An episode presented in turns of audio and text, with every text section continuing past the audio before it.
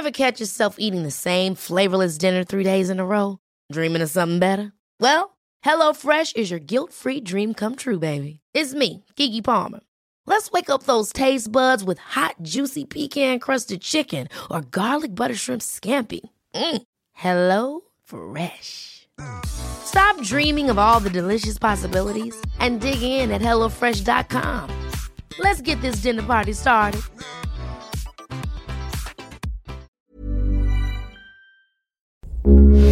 Heraldo Radio, con la H que sí suena y ahora también se escucha.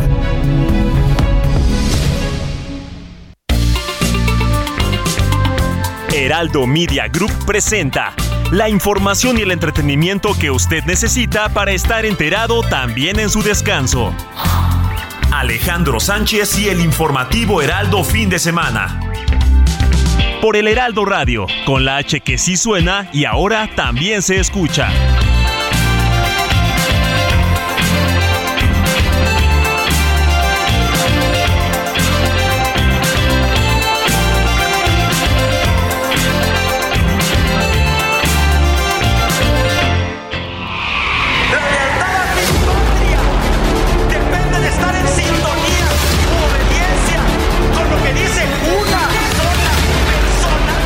Nos va a visitar el presidente Biden.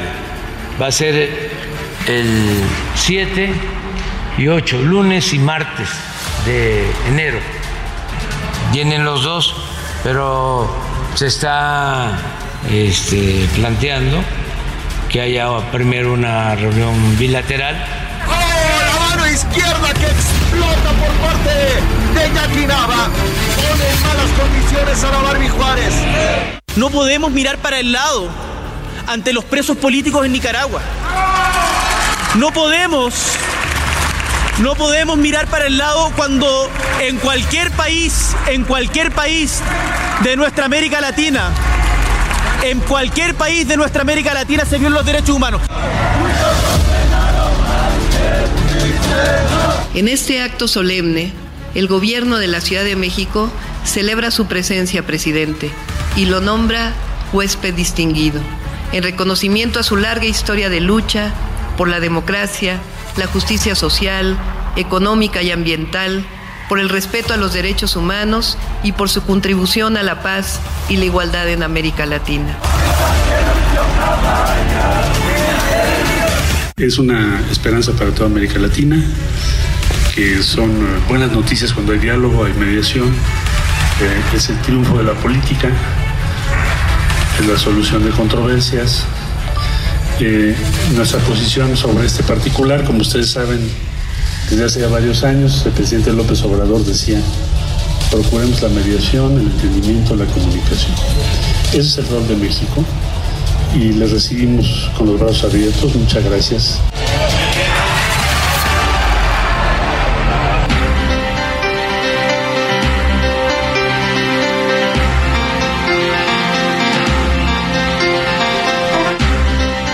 Muy buenos días, son las 7 de la mañana con dos minutos, hora del centro del país. Les saludo con mucho gusto en la mañana fresca de este domingo 27 de noviembre de 2022. Porque la noticia no descansa, estamos transmitiendo en vivo desde Insurgentes Sur 1271 en la Torre Carrashi. Yo soy Alejandro Sánchez y a nombre de un equipo que trabaja desde anoche y durante la madrugada le vengo a informar. Hay muchas noticias, lo más relevante sucedido en las últimas horas y ya, todo listo para que comience en un par de horas la marcha a la que ha convocado el presidente López Obrador con motivo del cuarto año de su gobierno, pero también decirlo con motivo de que anteriormente se había realizado una manifestación por parte de la oposición y de ciudadanos organizados que acudieron a Paseo de la Reforma a expresar su rechazo a las modificaciones que proponía el presidente López Obrador al Instituto Nacional Electoral y que fue muy concurrida, una de las más concurridas en los últimos 15 años y que eso pues al presidente de la República le incomodó y se inventó su marcha para el día de hoy y fue acomodando el discurso en la manera que fueron transcurriendo los días y en la manera en que él pues dijo que iba a encabezar la manifestación, que es una movilización que no había ocurrido nunca del gobierno para el gobierno, donde el presidente de la República va a encabezarla y donde ya no se tuvieron límites de ninguna índole, ¿eh? hay que decirlo de esa manera. Fuera máscaras, como diría el presidente de la República, en donde tanto secretarías de Estado, alcaldes, legisladores y no se diga gobernadores hicieron el llamado de manera abierta a toda aquella ciudadanía que quisiera ir a expresarle su apoyo al presidente de la República este domingo de Paseo de la Reforma al Zócalo Capitalino.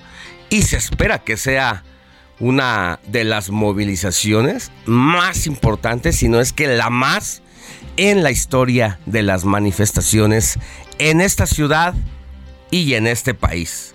Así que ya desde el día de ayer comenzaron a llegar los contingentes de diferentes estados de la República para participar en este acontecimiento por lo que el presidente llama el cuarto año de gobierno y por la transformación de este de este país. Así es, vamos a tener una cobertura especial de esta movilización con todo el equipo de periodistas de esta casa editorial. Tenemos a más de 15 periodistas desplegados por distintos puntos de esta movilización y también habrá una cobertura especial del Heraldo Televisión a partir de las 9 de la mañana con mi compañera Sofía García y Manuel Zamacona que estarán transmitiendo desde el Zócalo Capitalino y haciendo enlaces también con los distintos compañeros reporteros que van a darle cobertura a esta marcha. Mientras tanto, quiero saludar con mucho gusto a Héctor Vieira. Ayer nos preguntaban por qué no está Moni Reyes. Ah, bueno, es que se tomó merecidamente unos días de descanso. Ya la otra semana estará de vuelta con nosotros.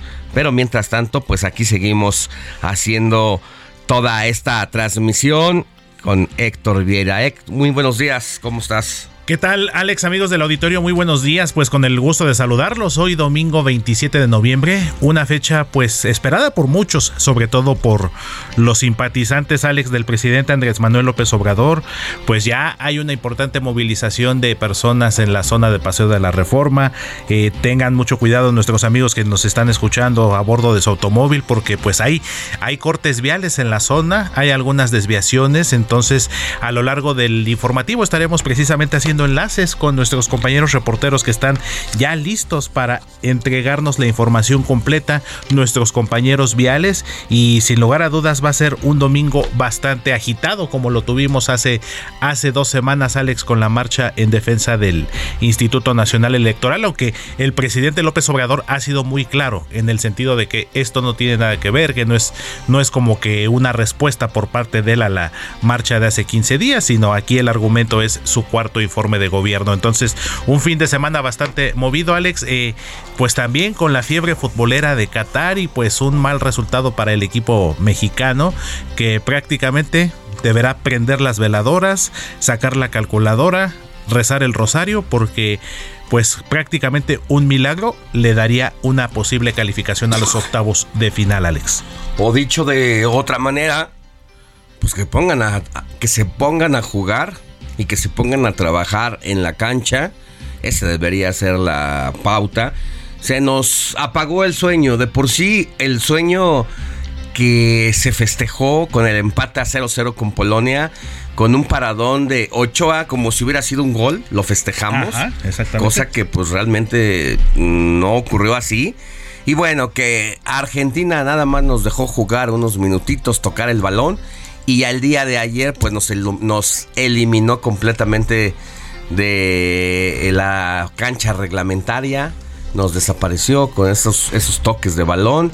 Y bueno, pues reapareció Messi y nos hizo, hizo de las suyas para pues comenzar a bajarnos la guardia. Así es, Alex, vacunó al equipo mexicano y por supuesto los cuestionamientos sobre los cambios eh, hacia Gerardo Martino no se han hecho esperar. Incluso ayer en la noche, en un programa televisivo, el hoy gobernador del estado de Morelos, una de las grandes figuras en la historia de la selección mexicana como lo es Cuauhtémoc Blanco, pues entre broma y broma, pues criticó el funcionamiento y hasta dijo, si me meten a jugar unos 15 minutos, por lo menos les doy dos pases para gol.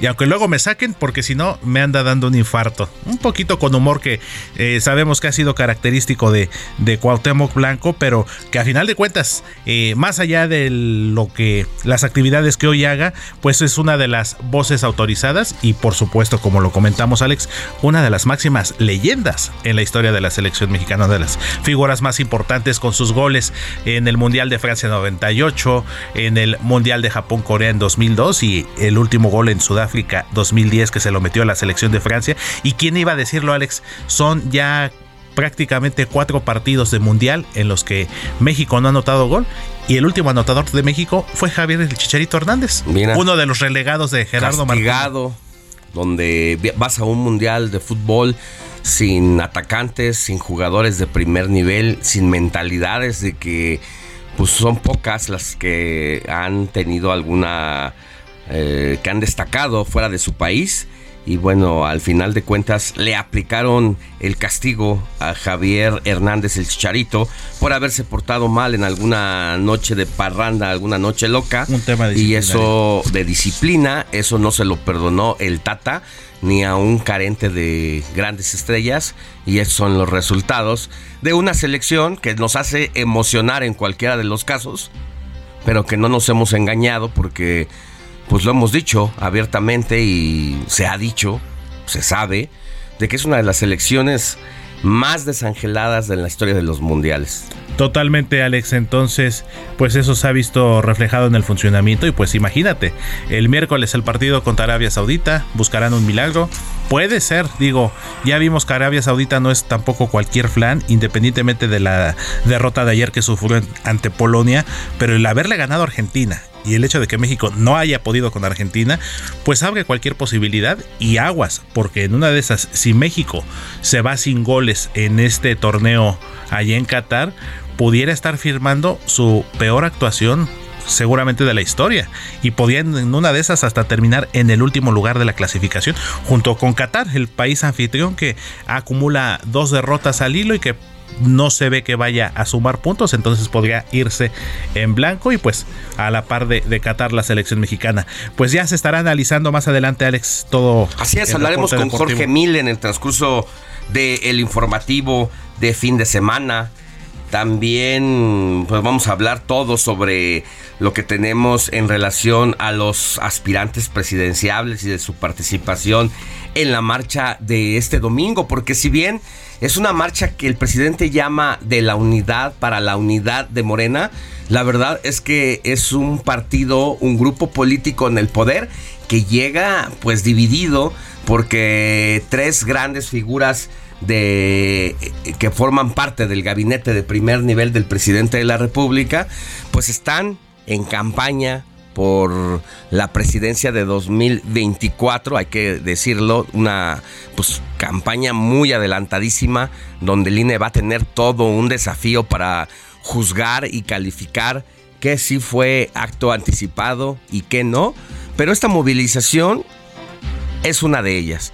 Ahí se va a ver pues quién tiene más preferencias, quién está en la percepción ciudadana, pero sobre todo se van a ir definiendo las cosas de también quién está más cerca del presidente de la República, porque independientemente de que se realice una encuesta en el partido en el poder para elegir al candidato, bueno, pues es una encuesta que siempre ha dejado con un sabor, un sabor a dedazo, porque es una encuesta con una metodología, una casa encuestadora y una manera de levantar este estudio de opinión pública que nadie sabe, nadie la conoce.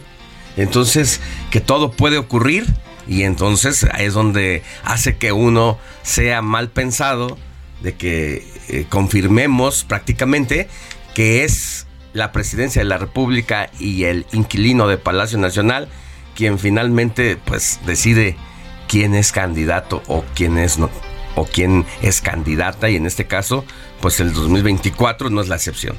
Así es Alex y esto pues estas eh, divisiones al interior precisamente del círculo del partido en el poder como lo es Morena, pues ya se han, evidenciado eh, cada vez más en recientes fechas y pues eh, apenas el presidente de la Junta de Coordinación Política en el Senado, Ricardo Monreal, pues reconoció que lleva más de un año de no, pues de no entablar conversación con el presidente López Obrador, que bueno, se lo atribuyó a otros factores, pero que a final de cuentas, pues ponen en evidencia este divisionismo. Y no olvidemos, Alex, pues la historia lo dice, eh, el antecedente a lo que es hoy Morena, muchos de sus integrantes que fueron parte del PRD en su momento y que a través de las famosas tribus, pues se desató un, pues un fuego amigo al interior del partido. La lucha encarnizada. Lo que derivó precisamente en eh, pues una, un éxodo masivo de militantes perredistas, pero a final de cuentas también que eh, el PRD que pasara a ser de la, la tercera fuerza política del país, pues ahora ya es mm, prácticamente un partido minoritario prácticamente inexistente. Incluso Movimiento Ciudadano tiene el doble todavía de votantes, obtuvo el doble de resultados que el propio PRD, que en su momento pues fue un partido que fue oposición fuerte incluso a tanto al gobierno de Felipe Calderón como al gobierno, no se diga del presidente Fox. Entonces, un partido que ha venido en declive, y que en gran medida de eso obedece precisamente a que muchos morenistas abandonaron ese barco para subirse al que hoy comanda Andrés Manuel López Obrador, mi querido Héctor. Pero sin más preámbulos, así arrancamos con la información.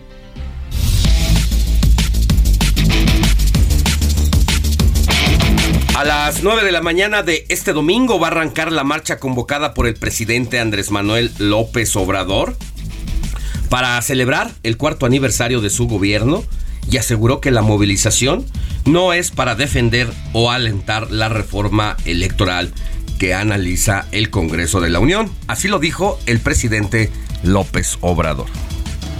Y aprovecho también para decir de que la marcha del domingo no es para tratar el tema de la reforma electoral, eso ya está planteado, ya está en el Congreso y estoy a punto de enviar la iniciativa de reforma legal, pero eso ya eh, lo van a atender en el Poder Legislativo y si se requiere en el Poder Judicial. En la marcha participarán diversos políticos de todo el país, como senadores y diputados de Morena, además de las corcholatas presidenciables como la jefa de gobierno de la Ciudad de México, Claudia Sheinbaum, el secretario de Relaciones Exteriores, Marcelo Ebrard, y el secretario de Gobernación, Adán Augusto López. Habla de nuevo el presidente López Obrador. Va a estar Jesús, la estoy invitando. Va a estar la jefa de gobierno, pero voy a invitar a dos ciudadanos más de los que iniciaron esto movimiento, que siempre digo no es de un solo hombre o de un grupo, sino es de millones de personas. Van a estar, sí, eh, eh, este, Adán, este, no sé si a la izquierda o a la derecha, pero van a estar ahí, este, Marcelo. Y mire, la marcha eh, también es que haya una meta y que sea de más de dos millones de personas las que acompañen al presidente Andrés Manuel López Obrador, quien iniciará la caminata a las 9 de la mañana desde el Ángel de la Independencia para terminar en la plancha del Zócalo, donde va a ofrecer un mensaje. Y las cocholatas no descansan y este fin de semana tuvieron diversas actividades previo a la marcha de este domingo. Marcelo Ebrard participó en la reanudación del diálogo entre la dictadura venezolana y la oposición, mientras que Adán Augusto López visitó Oaxaca y Claudia Sheinbaum supervisó la remodelación del metro. El presidente de la Cámara de Diputados, Santiago Krill, y el presidente de la Junta de Coordinación Política del Senado, el morenista Ricardo Monreal, acordaron conformar mesas de diálogo para realizar una agenda de reconciliación en México y el reporte completo lo vamos a tener en unos momentos. Hay que recordar que también Santiago Krill y Ricardo Monreal estarán en, o mejor dicho, ya están en España donde acudieron a una reunión interparlamentaria con sus homólogos precisamente españoles y de lo que van a tratar temas de distinta índole, económicos, políticos, migratorios y de acuerdos comerciales a partir de el día de hoy y el día de mañana. Miembros del equipo del gobernador de Jalisco, Enrique Alfaro, así como algunas personas de su partido Movimiento Ciudadano, se manifestaron previo al inicio de la Feria Internacional del Libro de Guadalajara, lo que generó algunos forcejeos y enfrentamientos verbales. Los detalles más adelante con mi compañera Adriana Luna.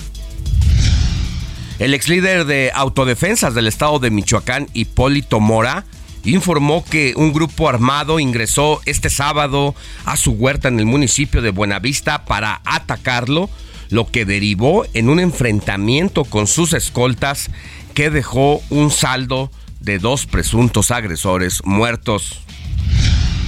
En temas de la capital, la jefa de gobierno de la Ciudad de México, Claudia Sheinbaum, junto con la Secretaría de Seguridad y Protección Ciudadana, Rosa Isela Rodríguez y la fiscal Ernestina Godoy inauguraron en la estación Chabacano del metro la exposición de pinturas Trazos de la Libertad elaborada por internas del Centro Federal de Readaptación Social número 16 de Morelos. A quien parece que se le acaba el sueño mundialista es precisamente a la selección mexicana de fútbol que, no, que ayer fue derrotada dos goles contra cero ante su similar Argentina, gracias a los goles de Lionel Messi y Jenso Fernández, lo que pone al equipo nacional al borde de la eliminación en el torneo de Qatar. La justa futbolera de Qatar no solo se trata de uno de los eventos deportivos más vistos en el mundo, sino que detrás de él existen historias de intereses geopolíticos y relaciones diplomáticas.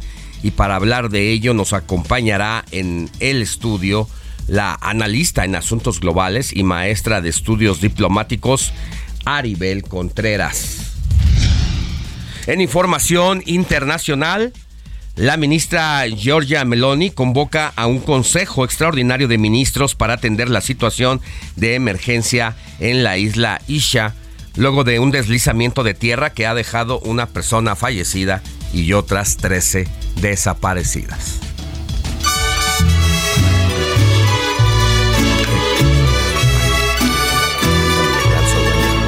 Estas son las mañanitas que cantaba el rey. Mi querido Héctor Viera, ¿quién tenemos que correr, abrazar en este dominguito 27 de noviembre? Así es, Alex, amigos del auditorio, pues hoy vamos a felicitar, a mandarles un fuerte abrazo a quienes cumplen años, a quienes es su santo, a quienes celebran una conmemoración importante, porque el día de hoy precisamente es el día de San Acacio a todos los que tengan este nombre. Yo en lo personal no he escuchado a alguien que se llame así, he escuchado el nombre de Acacia, pero bueno, también a los acacios les mandamos un fuerte abrazo. También Basileo, es el día de San Basileo, también es el día de San Facundo. De hecho, sí conocemos a, a un buen amigo Facundo, dicen por ahí, un Facundo bueno y uno malo. Facundo es el día también de su santo. San Fergusto, el día de San Fergusto, San Francisco Antonio, Jacobo, Leonardo, Máximo, Primitivo. Primitivo Madariaga me recuerda a un director técnico y exfutbolista hondureño. San Saturnino, Por supuesto, José Saturnino Cardoso, el Diablo Mayor, leyenda del fútbol mexicano, y San Virgilio de Salzburgo. Hoy les mandamos un fuerte abrazo este 27 de noviembre, hoy en el día de su santo. Para todos los que tienen amigos, conocidos, familiares con ese nombre, pues ahí se los recordamos. Acasio, Basileo, Facundo, Fergusto, Francisco Antonio, Jacobo, Leonardo, Máximo, Primitivo, Saturnino y Virgilio. Entonces, muchas felicidades, un fuerte abrazo y les recuerdo también que estamos en vivo y en directo a través de el portal www.heraldodemexico.com.mx cuando en este momento son las 7 de la mañana con 24 minutos. Vamos a una pausa comercial y regresamos en un momento más al informativo de fin de semana.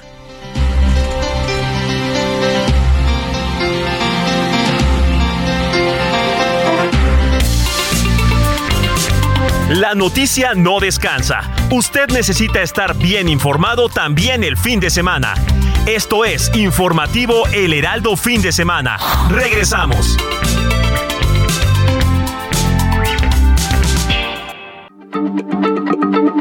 Heraldo Radio, la H se lee, se comparte, se ve y ahora también se escucha.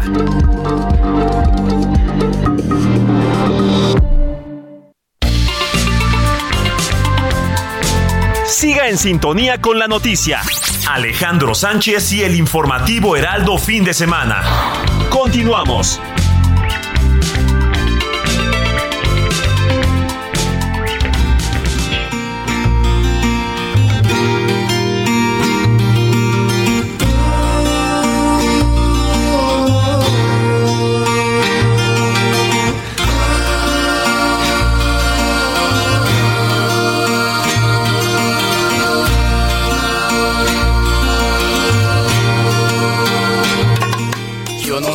Por qué razón cantarle a ella, si debía aborrecerla con las fuerzas de mi corazón.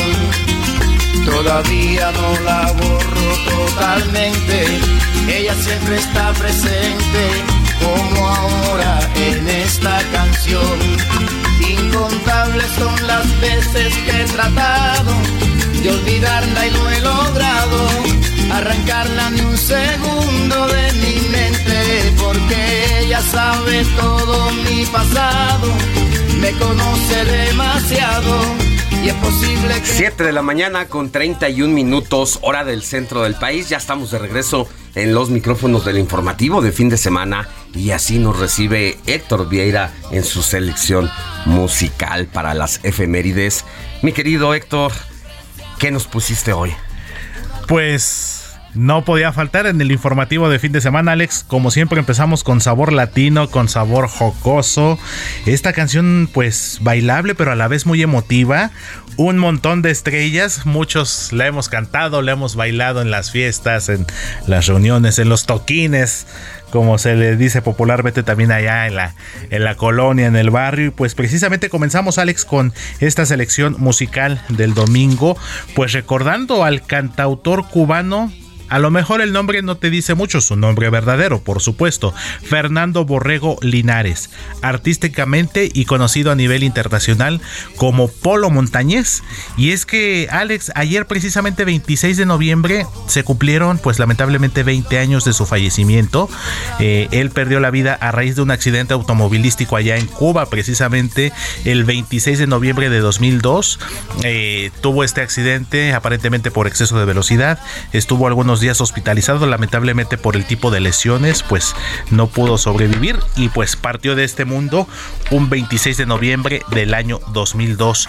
Y este tema que estamos escuchando, Alex, un montón de estrellas, forma parte de su disco titulado Guajiro Natural, lanzado en el año 2000 y pues este tema fue el que prácticamente fue el que lo pues ya lo catapultó, lo consolidó a nivel internacional. Incluso este tema yo recuerdo que fue el tema de algunas telenovelas en diversos países, entre ellos México. Yo recuerdo por ahí del año 2004, 2005, una telenovela llamada Las Juanas y cuyo tema principal era este.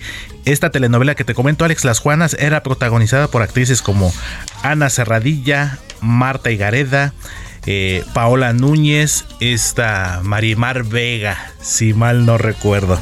Y eso que no soy muy afecto a las novelas, he de Mm. confesarte.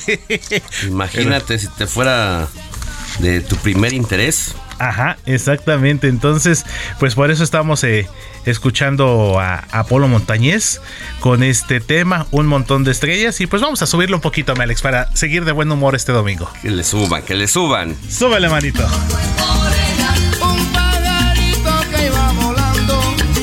Yo lo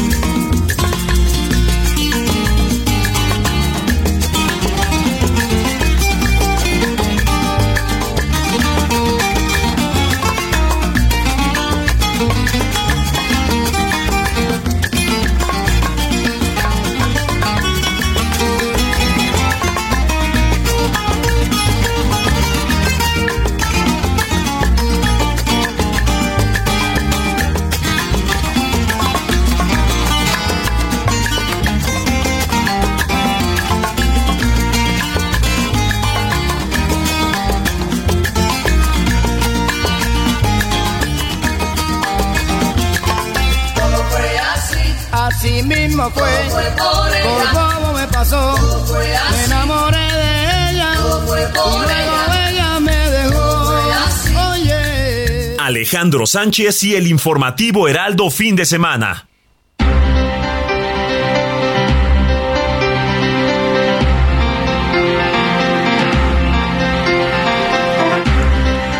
Héctor Vieira, antes de pasar a las noticias y a las actividades que hizo ayer el presidente de la República, ¿nos tienes información? Así es, Alex. Pues vamos rápidamente a recordar las efemérides. Hoy, 27 de noviembre. Pues ya, a un mes prácticamente de lo que es la. Pues el intervalo entre lo que es la Navidad y el Año Nuevo. Y precisamente, Alex, hoy es domingo de, Adviento.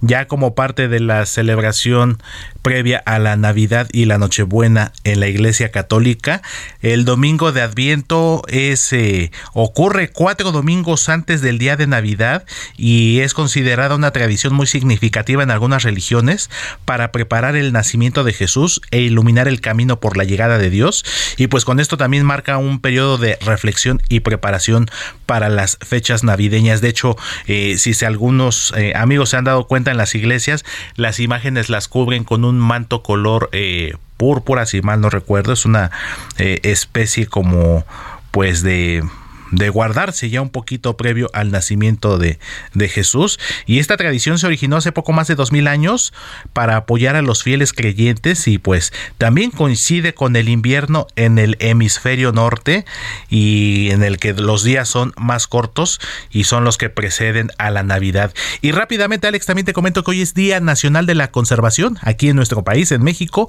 Esta conmemoración se celebra desde el año 2001, cada 27 de noviembre, y es precisamente en esta fecha cuando en 1917 se decretó en nuestro país el primer parque nacional, y este fue el Parque del Desierto de los Leones en la zona poniente de la Ciudad de México. El objetivo de este día es que la población de México y de todo el mundo se involucre en actividades de conservación de los ecosistemas, aportando conocimiento y construyendo ideas para ayudar a proteger el medio ambiente, además de crear conciencia sobre el valor de aquellos y su biodiversidad, y de que cada acción individual representa una gran ayuda. Entonces, Día Nacional de la Conservación y Domingo de Adviento este 27 de noviembre, Alex. Muy bien, mi querido Héctor, eh, tus redes sociales. Claro que sí, me pueden encontrar eh, Facebook, Twitter e Instagram como arroba dontotismx. Bueno, yo soy Alejandro Sánchez y también me puede encontrar en todas las redes sociales como Alex Sánchez MX. Yo mismo le contesto.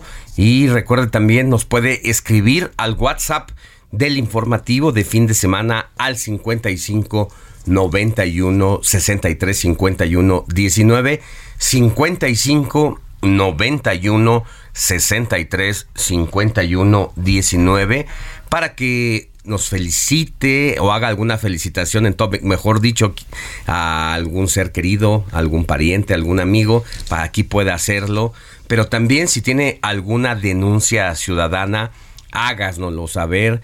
Nosotros somos el enlace con la autoridad correspondiente para que se pongan las pilas y se pongan a chambear. Hay veces que se vuelven situaciones de alto riesgo, problemas muy pequeñitos, ya lo sabe, como el hecho de que esté destapada una coladera y que ha terminado en tragedia donde han muerto personas, pues hágalo aquí saber si adopte una coladera y díganos dónde está ubicada precisamente esa coladera destapada, porque hay que decir que también pues muchas personas se dedican al robo de hierro que fundido a altas temperaturas pues pueden hacer cualquier cualquier cosa. Y eso pues ha sido un negocio pero lamentablemente a, a, costa incluso de vidas humanas. Y eso aquí merecemos saberlo para hacer el llamado a la autoridad y que vaya en cuanto se pueda para arreglar esa, esa y otras problemáticas como iluminación u otras, u otras cosas. Así es, vámonos con información porque tenemos la reunión que hizo ayer el presidente López Obrador, que luego compartió en sus redes sociales una fotografía junto al actor Tenoch Huerta, en la que se veía a ambos viendo el partido de la selección mexicana contra Argentina de la justa futbolera de Qatar. Es eh, pues precisamente eh, esta información ¿Quién, eh, ¿Quién tiene la información, mi querido Héctor? Así es, Alex. Eh, con respecto a la, pues esta foto que publicaron el presidente López Obrador junto con Tenoch Huerta fue difundida ayer en redes sociales y bueno, causó división de opiniones eh, al respecto luego de las declaraciones que ha vertido recientemente el actor sobre el tema del color de piel, algunos temas de discriminación y pues de hecho precisamente el presidente López Obrador hizo esta publicación en redes sociales acompañado del actor Tenoch Huerta y pues no fue el único. De hecho, algunos actores políticos ahí compartieron el, ¿cómo se llama? Compartieron ahí pues cómo vivieron este partido de la selección mexicana. Y pues en este caso el presidente no fue la excepción. Después de que pues la selección mexicana perdió dos goles por cero ante la albiceleste.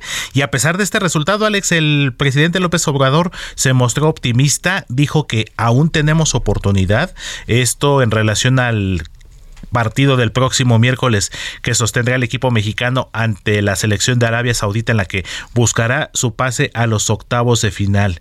Y lo que llama la atención Alex, es que en medio en menos de una hora esta publicación, esta foto del presidente López Obrador y el actor Tenoch Huerta llegó a más de 10 mil me gusta en Twitter, eh, cerca de 28 mil me gusta en Facebook, comentarios divididos en algunos casos y pues al respecto también eh, el propio Tenoch pues también expresó su pues su gusto de estar precisamente viendo este partido de fútbol con el presidente López Obrador.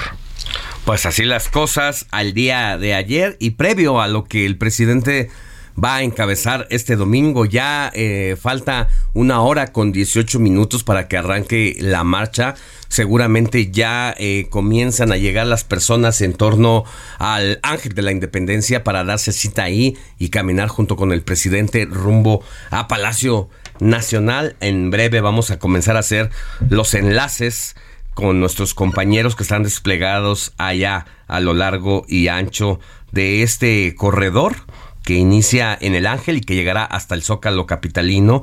Tenemos desplegados a más de 15 periodistas quienes nos van a dar todos los detalles y quienes harán una cobertura especial precisamente para eh, pues darle darle todo el seguimiento a esta movilización que pues será y busca ser inédita sentar un precedente, habrá un antes y un después, y también porque dentro de Morena se ha dicho que ya saben que prácticamente el sexenio del presidente López Obrador ha terminado, eh, ya está de salida y nadie tiene la popularidad que tiene el presidente de la República, hay que destacarlo y hay que decirlo, llega a su cuarto año con un 70% de aprobación más o menos y detrás de él no hay en este momento otro líder político, otro aspirante con esa capacidad y es parte también de un regalito que les hace el presidente de la República a aquellos que aspiran a sucederlo,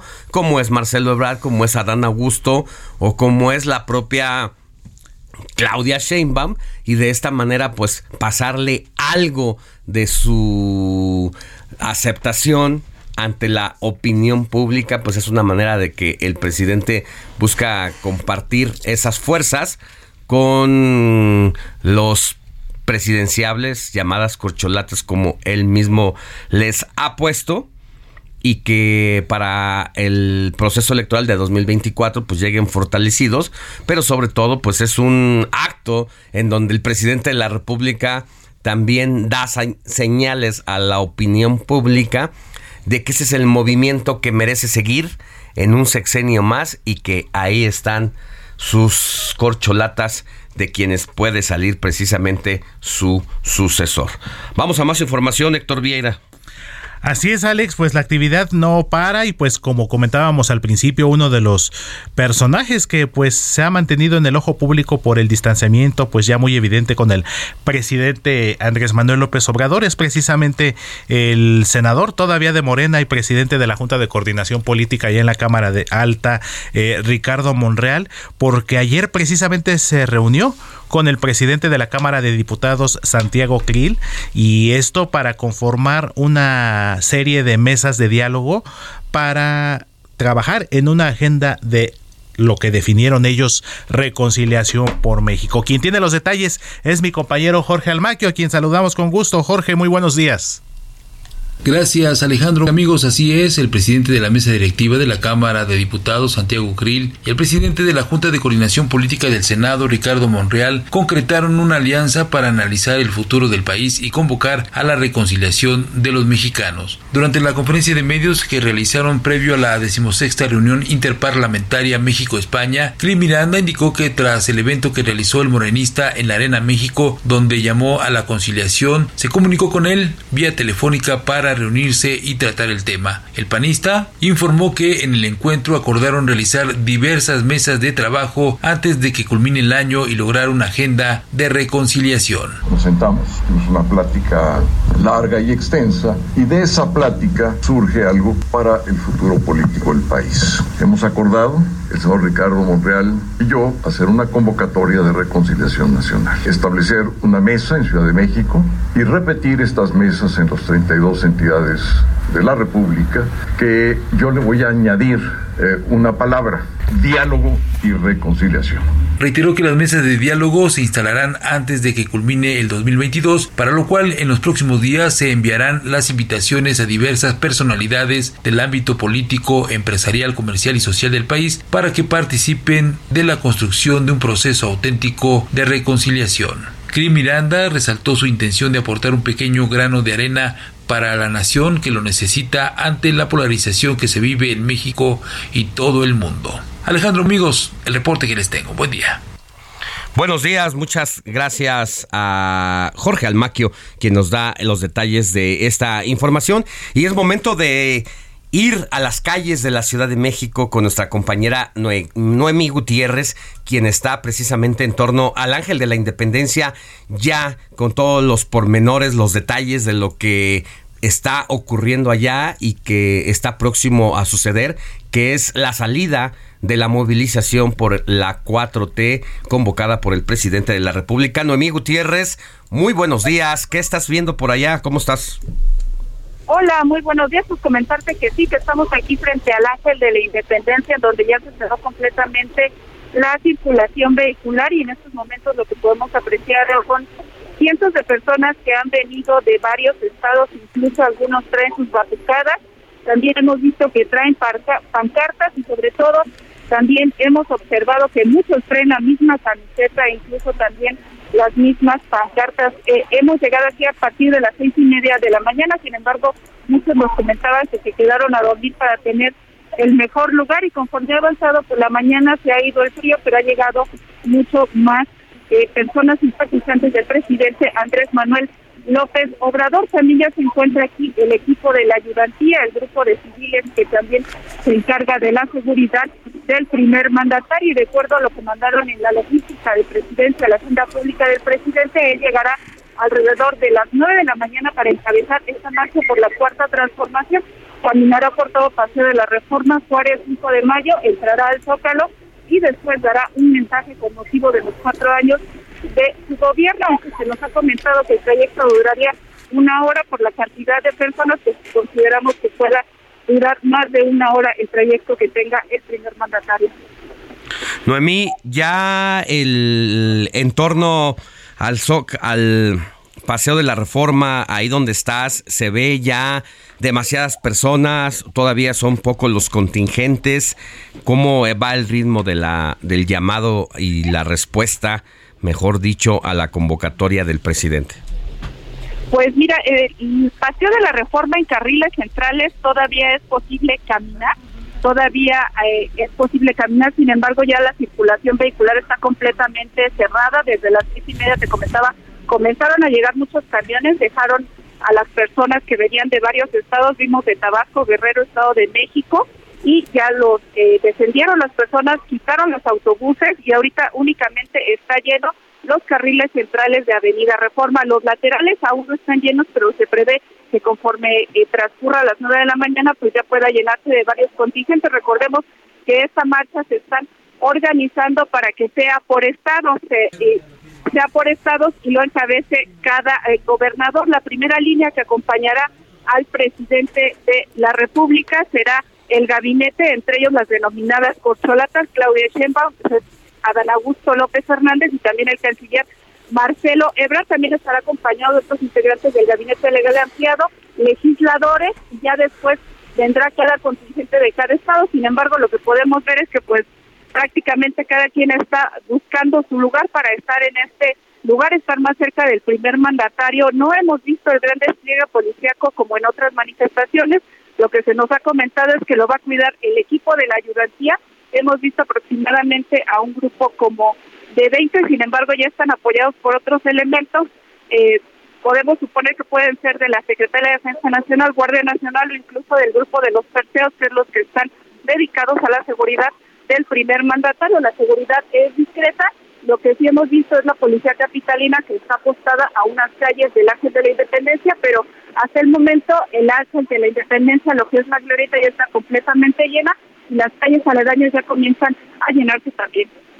Pues vamos a volver contigo más adelante, Noemí Gutiérrez, para que nos digas a qué hora es, si, podemos tener el momento en que llega el presidente, lo narres aquí en vivo para los micrófonos del informativo de fin de semana y entonces en este momento comienzan ya a llegar los contingentes. Dices que además de que irán las corcholatas y los funcionarios del primer eh, círculo del gabinete en torno a la figura de López Obrador, le siguen los estados, los contingentes por orden alfabético.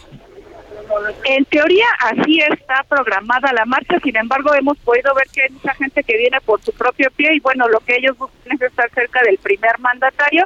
También se nos ha comentado que puede llegar eh, por la calle de Florencia, pero ya ahorita el momento está completamente lleno y él se está previsto que llegue aquí como al 10 para las 9, aproximadamente las 9 para que él frente al Ángel eh, directamente pueda ya encabezar esta marcha, pero como te comentaba, al menos la glorieta ya está completamente llena, contingentes se están organizando atrás, pero bueno, eso es lo que se está previendo, pero muchos contingentes y hemos visto que mucha gente que llega pues quiere estar cerca del primer mandatario, entonces ya relataremos cómo se está organizando todos los simpatizantes del presidente.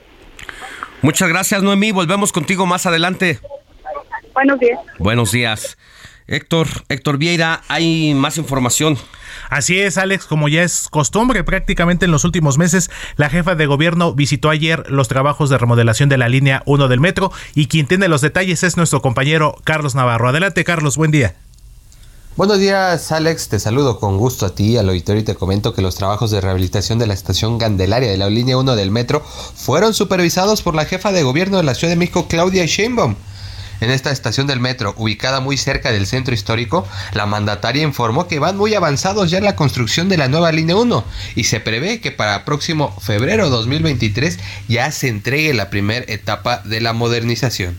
En compañía del director general del metro, Guillermo Calderón, la titular del Ejecutivo local mostró los trabajos de reparación de las paredes del túnel de la nueva línea 1, que incluyen el raspado de superficie, volver a poner concreto lanzado e impermeabilizar para solucionar las filtraciones.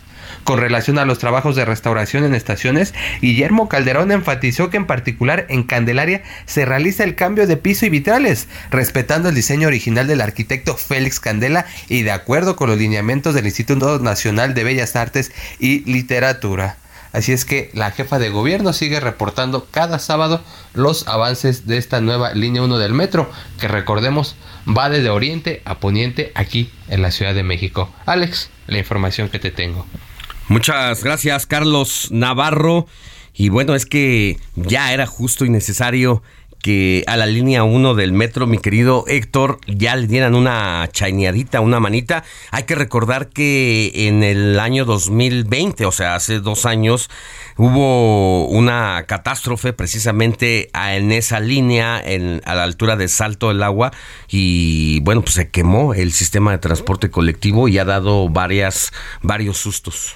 Así es, Alex, pero bueno, sigue avanzando la remodelación del metro. Pausa y regresamos al informativo de fin de semana.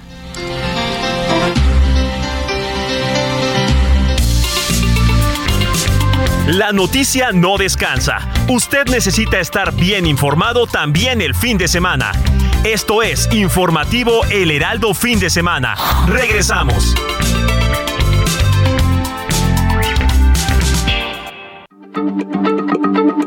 Heraldo Radio, la H se lee, se comparte, se ve y ahora también se escucha.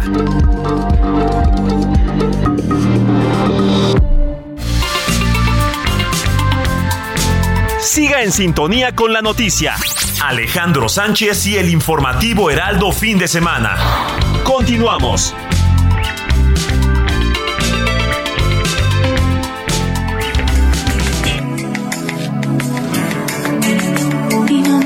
Tiempo de disimularte que te quiero amar, que por un beso puedo conquistar el cielo y dejar mi vida atrás. Quiero pertenecer, hacer algo en tu vida, que me puedas amar. Con un abrazo fuerte, hacerte una poesía, renunciar a lo demás. En cada frase oculta de lo que tú digas, en un beso hablará. Ya no me queda duda, solo ven y escucha, decidamos comenzar. Podrás que mi vida cambiaría en un segundo. Serías equilibrio, mi 8 de la mañana con 4 minutos hora del centro del país. Y aquí mi querido Héctor Vieira se puso romántico y está cantando. ¿A quién, mi querido Héctor? Así es, Alex. Esta canción en lo personal, debo de reconocer, me gusta mucho. Me trae bonitos recuerdos, además, eh, de los años estudiantiles allá en la universidad.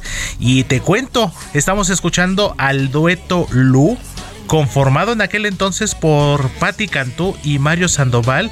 Y es que te cuento, Alex, porque esta semana precisamente la cantautora mexicana Patti Cantú estuvo de manteles largos porque el pasado jueves 25 de noviembre cumplió 39 años y pues fue por eso que la estamos recordando aquí en el informativo este domingo con este tema titulado Por besarte, que pues fue el que la lanzó prácticamente ya a la fama en el año 2005 cuando formaba parte precisamente de este dueto llamado Lu, que también estaba conformado por Mario Sandoval. Y pues este cantautor Mario Sandoval también en medio un poquito de la polémica porque a raíz de la ruptura artística con Patti Cantú formó otro dueto llamado Sandoval precisamente, cuya vocalista eh, llamada Susi Ortiz, pues también hubo una relación complicada, entonces hay antecedentes de ciertos conflictos con este señor Mario Sandoval, por eso fue que Patti Cantú decidió dejarlo, lanzarse en solitario y bueno, ya una carrera de más de 10 años como solista de Patti Cantú, pero bueno, estamos recordando sus orígenes con este tema Por Besarte del disco homónimo Lu del año 2005 con motivo del cumpleaños 39 de Patti Cantú. Bien, gracias Héctor Vieira. Regresamos más adelante contigo. Claro que sí, Alex.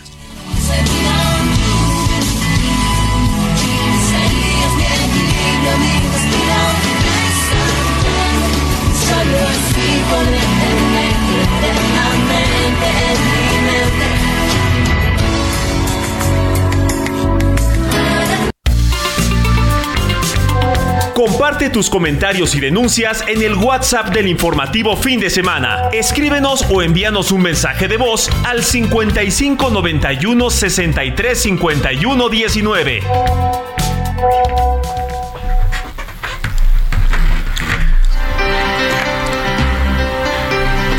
Ocho de la mañana con 7 minutos, hora del centro del país. Siguen llegando los contingentes de seguidores, simpatizantes y militantes de Morena para participar en la marcha a la que ha convocado el presidente de la República, Andrés Manuel López Obrador. Incluso ya nos llegan fotos aquí al informativo de fin de semana de cómo van bajando ya algunos asistentes a la marcha de camiones, de autobuses que se estacionan en los en las zonas aledañas a Paseo de la Reforma y que incluso se manifiestan las personas gritando no somos acarreados, estamos con López Obrador, es un honor y bueno, pues vamos hasta la zona para saber cómo están las condiciones viales en la capital a unos minutos de que inicie la marcha del presidente López Obrador con nuestro compañero Alan Rodríguez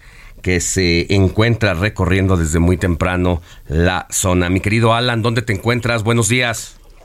Hola, ¿qué tal Alex? Amigos, muy buenos días. Esta mañana ya nos encontramos en estos momentos en la glorieta del Ángel de la Independencia, la cual en estos momentos ya se encuentra completamente llena de personas que van a participar en esta marcha para apoyar al presidente de la República, Andrés Manuel López Obrador. A lo largo de esta mañana e incluso desde esta madrugada arribaron camiones con personas, las cuales se quedaron a acampar, eh, muchos de ellos procedentes de la zona sur, del sureste de la República Mexicana, para esperar y ser de los primeros en participar en esta marcha, en esta mega movilización. Ya se le está pidiendo a las personas eh, que se recorran hasta la zona de la Glorieta de la Diana y el corte a la circulación sobre esta avenida principal de la Ciudad de México, Paseo de la Reforma, lo tenemos desde la zona del auditorio. El servicio de Metrobús eh, de la línea que atraviesa esta avenida en estos momentos pues no va a tener servicio y así continuará hasta que finalicen las actividades. Y lo que sí pues está ocurriendo en la zona de los alrededores,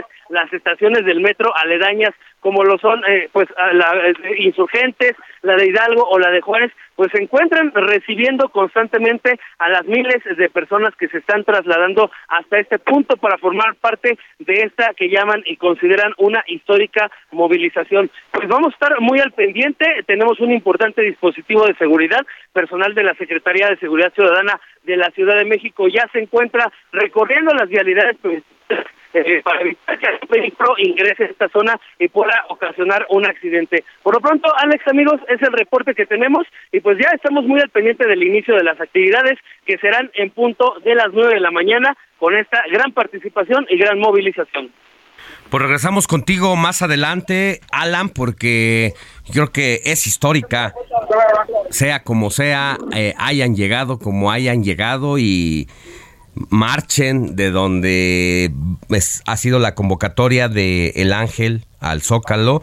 Sin duda, lo que el presidente espera es que se rompa récord de asistencia y tú ya estás sintiendo, estás viendo cómo comienza pues a 49 minutos de que inicie esta movilización ya a llenarse Paseo de la Reforma. Es correcto, pues en estos momentos lo que vamos a estar esperando serían también las cifras oficiales por parte del gobierno de la Ciudad de México, quienes son los encargados de realizar el conteo pues del número de personas que participan y sí, en estos momentos ya la glorieta del Ángel de la Independencia luce saturada. Bueno, Ojalá para el presidente de la República que no sea Martí Batres el que dé las cifras, porque donde hay 100 mil, él ve mil. Entonces, eso no le va a convenir al presidente de la República. Ojalá haya una voz autorizada y seria. Gracias, mi querido Alan. Gracias, muy buen día. Continuamos al pendiente. Primero la jefatura de gobierno, es la labor que tenemos en este momento y en el momento que se presente ahí vamos a estar en la encuesta. Sí quiere ser presidenta. Sí quiero ser presidenta. Gracias. Gracias. Pues sí, por supuesto que quiere ser presidenta de la República y ser la primer mujer que llega al primer cargo de la nación. Hay que recordar además que pues está en muy buena posición la jefa de gobierno, siendo precisamente la jefa de gobierno, pues le da muchísimos focos, le da actividad política y bueno, pues sobre todo que está muy cerquita de López Obrador, que eso es lo que más importa en, en, ese, en ese momento. Pero, pues el secretario de Relaciones Exteriores, quien también es presidenciable, Marcelo Ebrard, realizó una gira de trabajo por Michoacán, donde garantizó a los habitantes purépechas continuar apoyándolos en caso de llegar a la presidencia de la República en medio del sonido de la batucada y espectáculo de jinetes, recibieron la tarde de este sábado allá los purépechas al canciller mexicano Marcelo Ebrar a su llegada al lienzo charro en Morelia. En el discurso de bienvenida se destacó que después de su visita el pasado 23 de octubre se dejó el tema de conocer los asuntos que son prioridad que atender en las diferentes regiones de allá de Michoacán y en su intervención quien es el canciller de la República, comentó que en Michoacán se busca escuchar a la población para que los años restantes al gobierno federal se atiendan y si su camino por la presidencia se consuma, seguir con este rumbo de atención en la población. Y así lo dijo el presidente, el candidato y aspirante a la presidencia, todas las personas que trabajamos en este gobierno estamos aquí el día de hoy para hacer un compromiso con ustedes. Queremos que cada una de las regiones en los municipios del estado nos diga qué es lo que necesitan que hagamos para los próximos años. Bueno, yo no sé si no conoce la realidad de su país o es parte del discurso monótono y aburrido de los aspirantes a la presidencia, porque si hay algo, Marcelo Ebrard, que le interesa a los michoacanos, es que haya seguridad.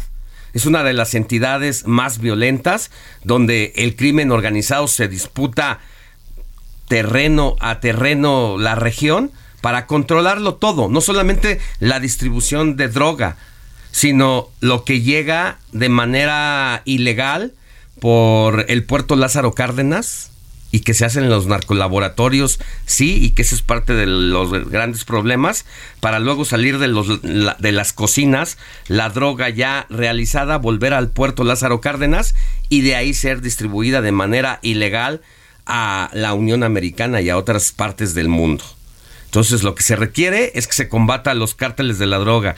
No sé por qué les va a preguntar. A veces es hasta un insulto para las familias que viven en bajo fuego que se les pregunten estas cosas. Pero bueno, lo que es andar en campaña y nota cómo después de leerle todo lo que le dijo, lo que hizo y dijo Marcelo Ebrard, todo huele a campaña anticipada. No hay nada que esté diciendo en su calidad de canciller de la República, sino está actuando como aspirante presidencial y como candidato.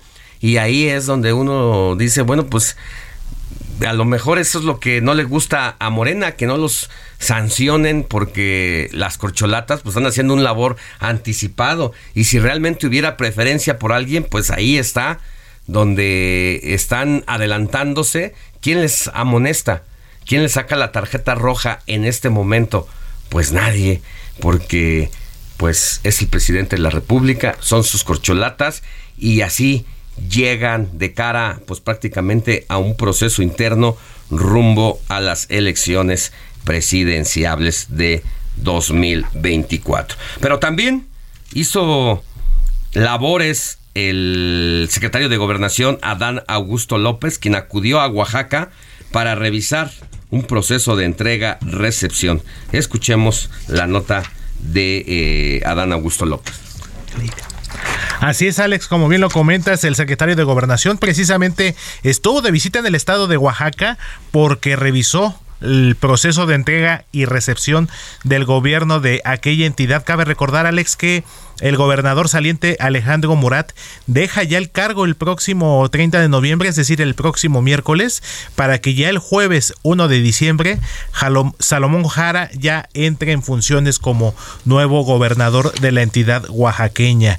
El, encargado de la política interior del país, es decir, Adán Augusto López, durante esta visita a Oaxaca, señaló que tras reunirse con el gobernador saliente Alejandro Murat y así como con su relevo Salomón Jara, revisaron también proyectos de infraestructura.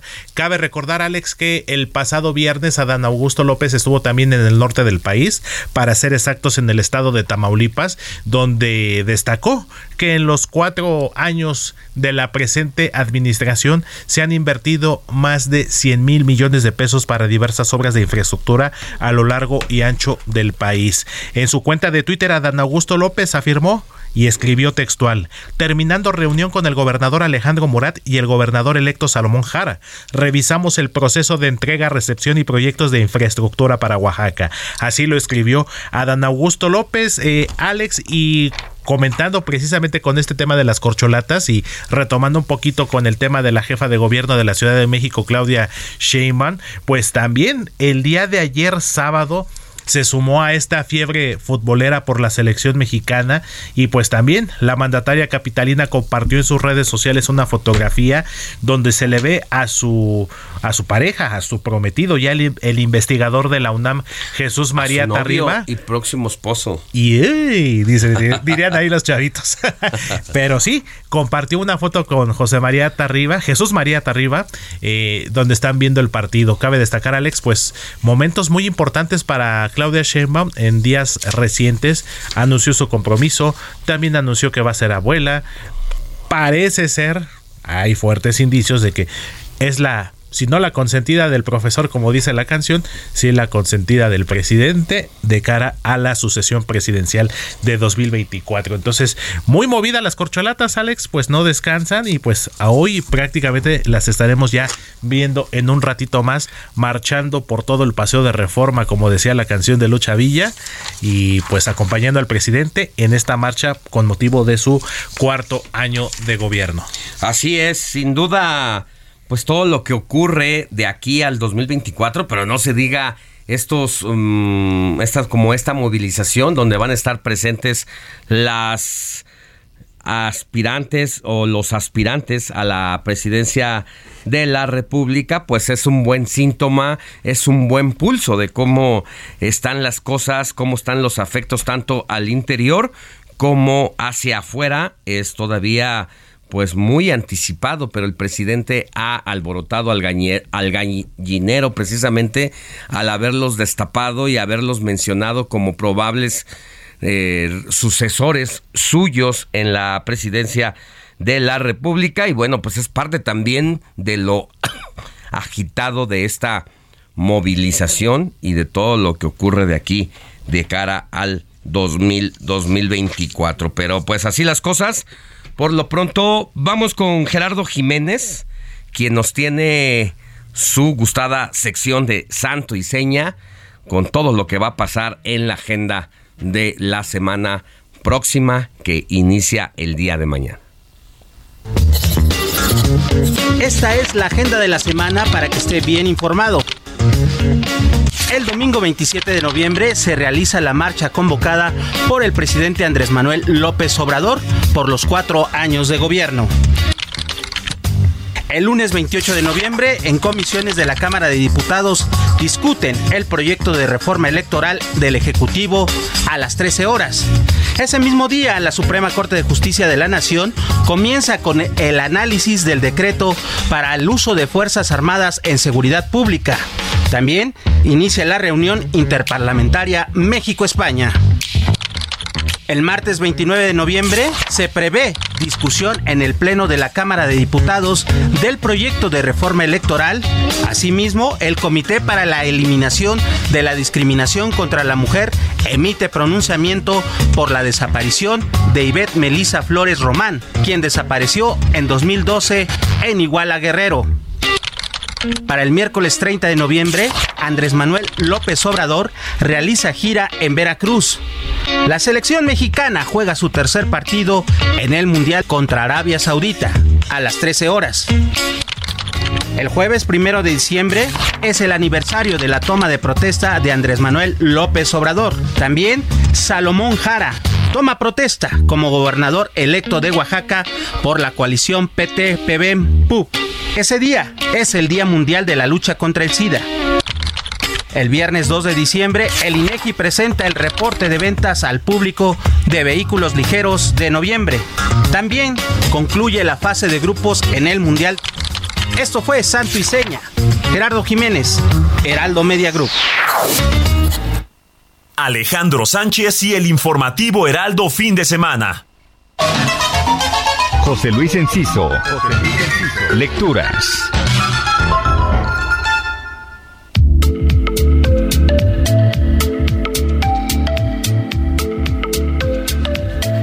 Dado comienzo la Feria Internacional del Libro de Guadalajara en su edición 36, retomando su espíritu de reunión masiva. Y entre tantas presentaciones de libros, siempre es bueno atender la oferta de los libros para niños. Hoy justamente se presentará el cuento Totó de Mónica B. Broson, publicado por Ediciones SM, una historia en la que encontramos a un payaso que siendo el heredero de una larga tradición familiar de payasos le tiene fobia a los niños, imagínense nada más. Entonces, su debut ante el público infantil resulta un desastre. Así arranca esta historia que, aunque breve, nos hace ver cómo el protagonista enfrenta sus miedos y cómo se apoya en otros para superarlos. Totó de Mónica B. Broson se presenta hoy en la FIL Guadalajara en el Salón C del Área Internacional a las 4 de la tarde. Si están cerca, no duden en acudir a esta y otras presentaciones. El programa completo está en la web de la FIL Guadalajara y si no andan en tierras jaliscienses, sigamos la conversación en redes sociales. Mi Twitter, arroba JL Enciso.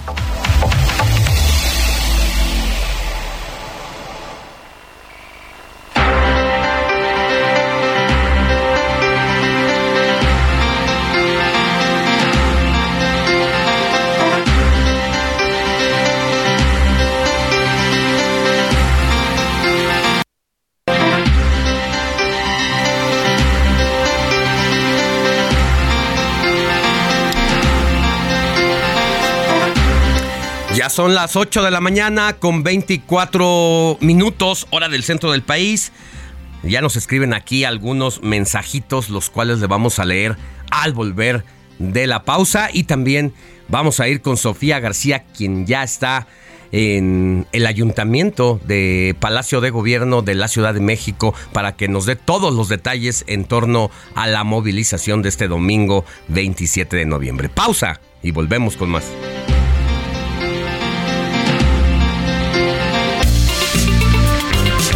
La noticia no descansa. Usted necesita estar bien informado también el fin de semana. Esto es Informativo El Heraldo Fin de Semana. Regresamos.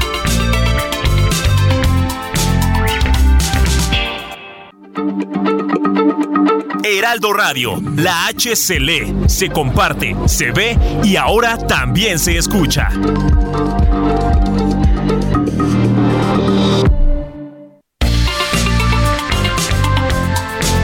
Siga en sintonía con la noticia.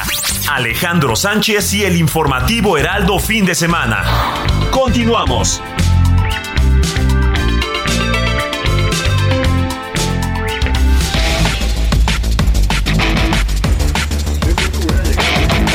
Las 8 de la mañana con 30 minutos, hora del centro de la República Mexicana, y comenzamos con un resumen con la información más importante hasta el momento.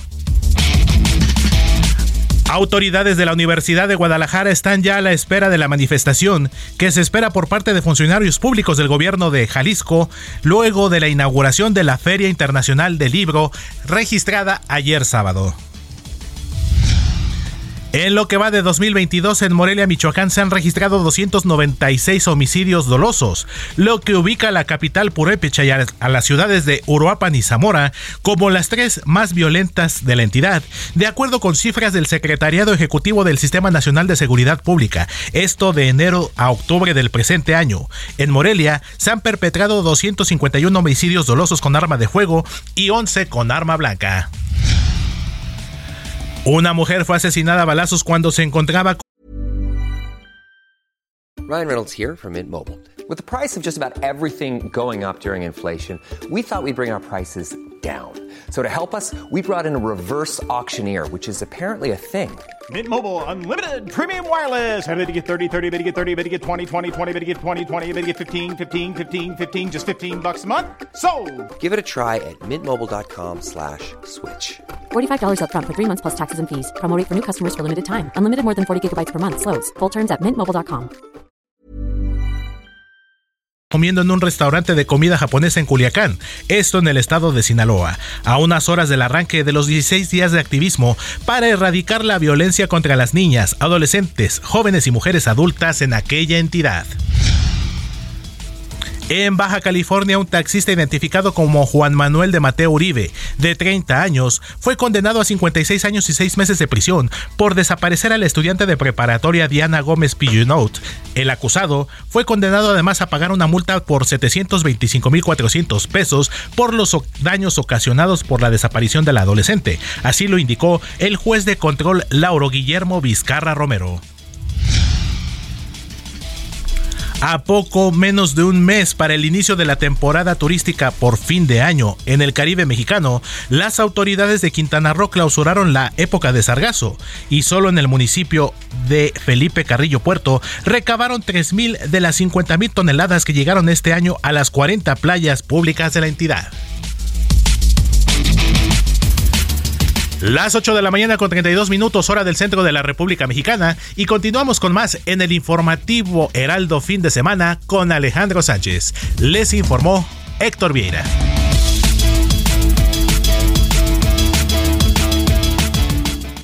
Alejandro Sánchez y el informativo Heraldo fin de semana. This world can hurt you,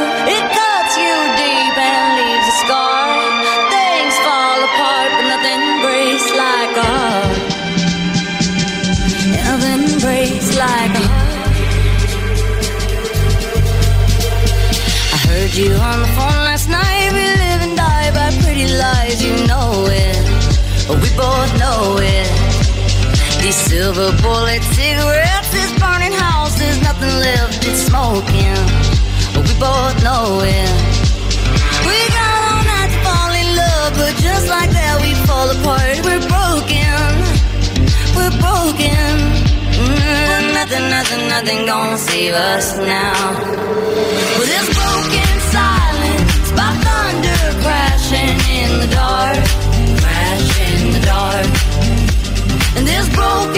Estamos de regreso en el informativo de fin de semana para llevarle todo sobre lo acontecido en las últimas horas y lo que está ocurriendo en este momento en el Zócalo Capitalino y en Paseo de la Reforma. Tenemos una cobertura especial donde hemos desplegado a todo el equipo de reporteros y conductores de El Heraldo Radio y El Heraldo Televisión para darle cobertura especial. Más adelante vamos a volver ya a El Zócalo con Sofía García. Pero mientras, mi querido Héctor Vieira, cuéntanos qué estamos escuchando en esta mañanita ya que poco a poco comienza a entrar uno en calorcito.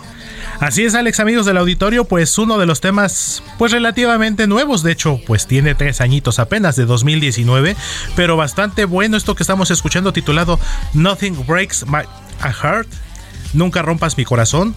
Esto interpretado por la cantante y actriz estadounidense Miley Cyrus quien cumplió 30 años esta semana, Alex, para ser exactos, el miércoles 23 de noviembre llegó al tercer piso, como dicen por ahí, una de las estrellas infantiles eh, que se dio a conocer con aquella famosa serie por allá del año 2007-2008, Hannah Montana, muy pequeñita, de estas series de Disney, y luego ya se convirtió en una de las artistas y cantantes más importantes de la época actual, junto con Dua Lipa, junto con Selena Gómez, junto con Camila Cabello, junto con esta Demi Lovato, eh, Taylor Swift, o sea, una camada muy importante de artistas y en este caso Miley Cyrus, quien cumplió 30 años el pasado miércoles y por eso estamos escuchando Nothing Breaks Like a Heart, que esto forma parte de su disco homónimo y es un tema que en el que colaboró también el DJ británico Mark Ronson. Pues ahí está, es una jovencita, 30 años de edad, con todo este repertorio y este éxito. Bueno, todavía tiene una vida por delante eh, y seguramente llena de éxitos y que pues hay gente que nace con estrella y le va bien desde, desde, desde la juventud. Así es, Alex, y hay que destacar también de Miley Cyrus que eh, políticamente también ha tenido algunas declaraciones que han encendido las redes, las redes porque desde la campaña de Donald Trump, antes de que fuera presidente de Estados Unidos, ella se declaró abiertamente anti-Trump y hasta la fecha. Mira. Aunque ahorita no se ha pronunciado por los recientes movimientos de el magnate en sus intenciones de, de regresar a la presidencia de Estados Unidos, pero sí es abiertamente anti-Donald Trump. Bueno, pues ha, ha dejado ver sus posiciones políticas y no tiene empacho en que se sepa.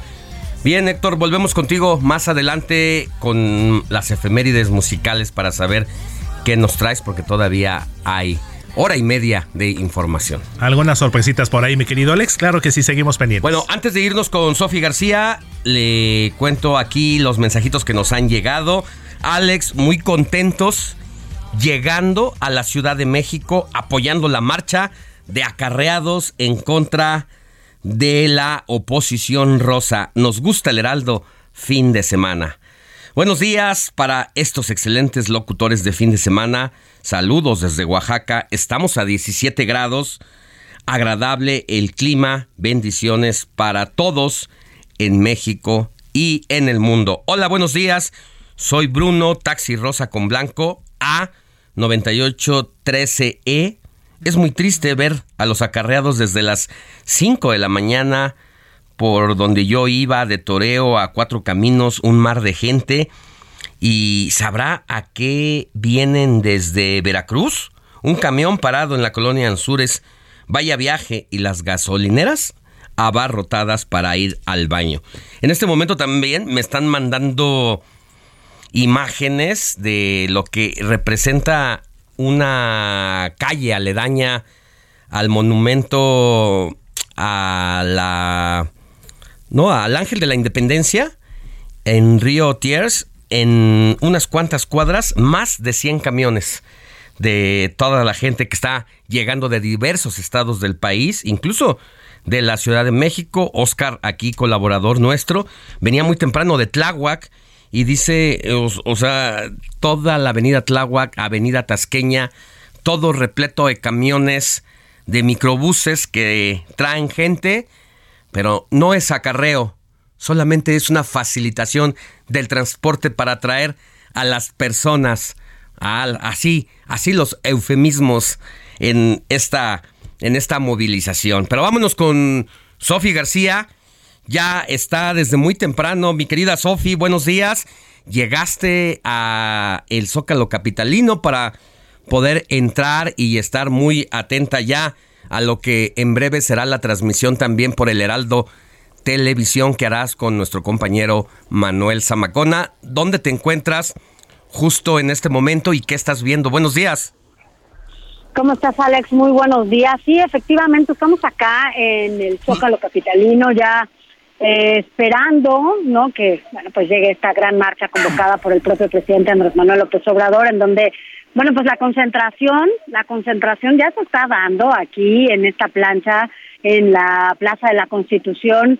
en donde vemos diferentes bloques que ya se están llenando. Está llegando la gente desde muy temprano, como ya decía, nosotros estamos aquí desde las 6.30 de la mañana, llegamos a las a- al Zócalo Capitalino y la verdad es que, bueno, pues lo primero que vimos es que finalmente este pues eh, los maestros de Oaxaca siguen aquí frente al Palacio Nacional, no se quitaron, aquí siguen estos campamentos y sin embargo, bueno, pues hay una hilera de camiones que separa este pues eh, a estos maestros con esta manifestación que se va a llevar a cabo el día de hoy. Lo que te puedo decir es que ya empezaron las pruebas de, de sonido, hay un primer bloque hasta adelanto que está justamente frente al templete donde va a dar el discurso el presidente, que son sillas, son, bueno, cientos de sillas las que están ahí, que seguramente serán ocupadas por el gabinete, los gobernadores y el primer círculo del presidente que la acompañará en este primer bloque del Ángel de la Independencia a la plancha capitalina.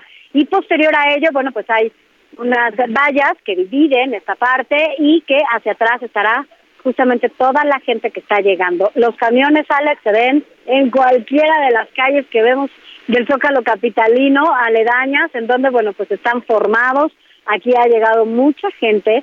Incluso eh, se había dicho desde el inicio de esta convocatoria que las personas de la tercera edad, eh, estas personas, eh, serían incluso convocadas al Zócalo directamente para que no caminaran del Ángel hacia la ciudad, eh, digo, hacia la plancha capitalina. Así que bueno, pues así las cosas hasta el momento y que bueno, pues finalmente vamos a ver, como tú bien lo sabes, pues a un presidente haciendo lo que le gusta, ¿no? En estas manifestaciones que lo han caracterizado incluso desde el inicio de su carrera política, que justo una de las primeras o la primera que a la que convoca es en Tabasco, en su tierra, en donde esta gran marcha en contra de la privatización de la de, de Pemex o de la energía que de, de la energía él en ese momento, bueno, pues se manifestaba, se alzaba y fue lo que lo lanzó directamente pues, a una carrera que hasta hoy, ya vemos, ahora ya es el presidente de la República, pero grandes manifestaciones es, eh, pues a las que él ha convocado y siempre ha tenido éxito, es algo que a él le gusta,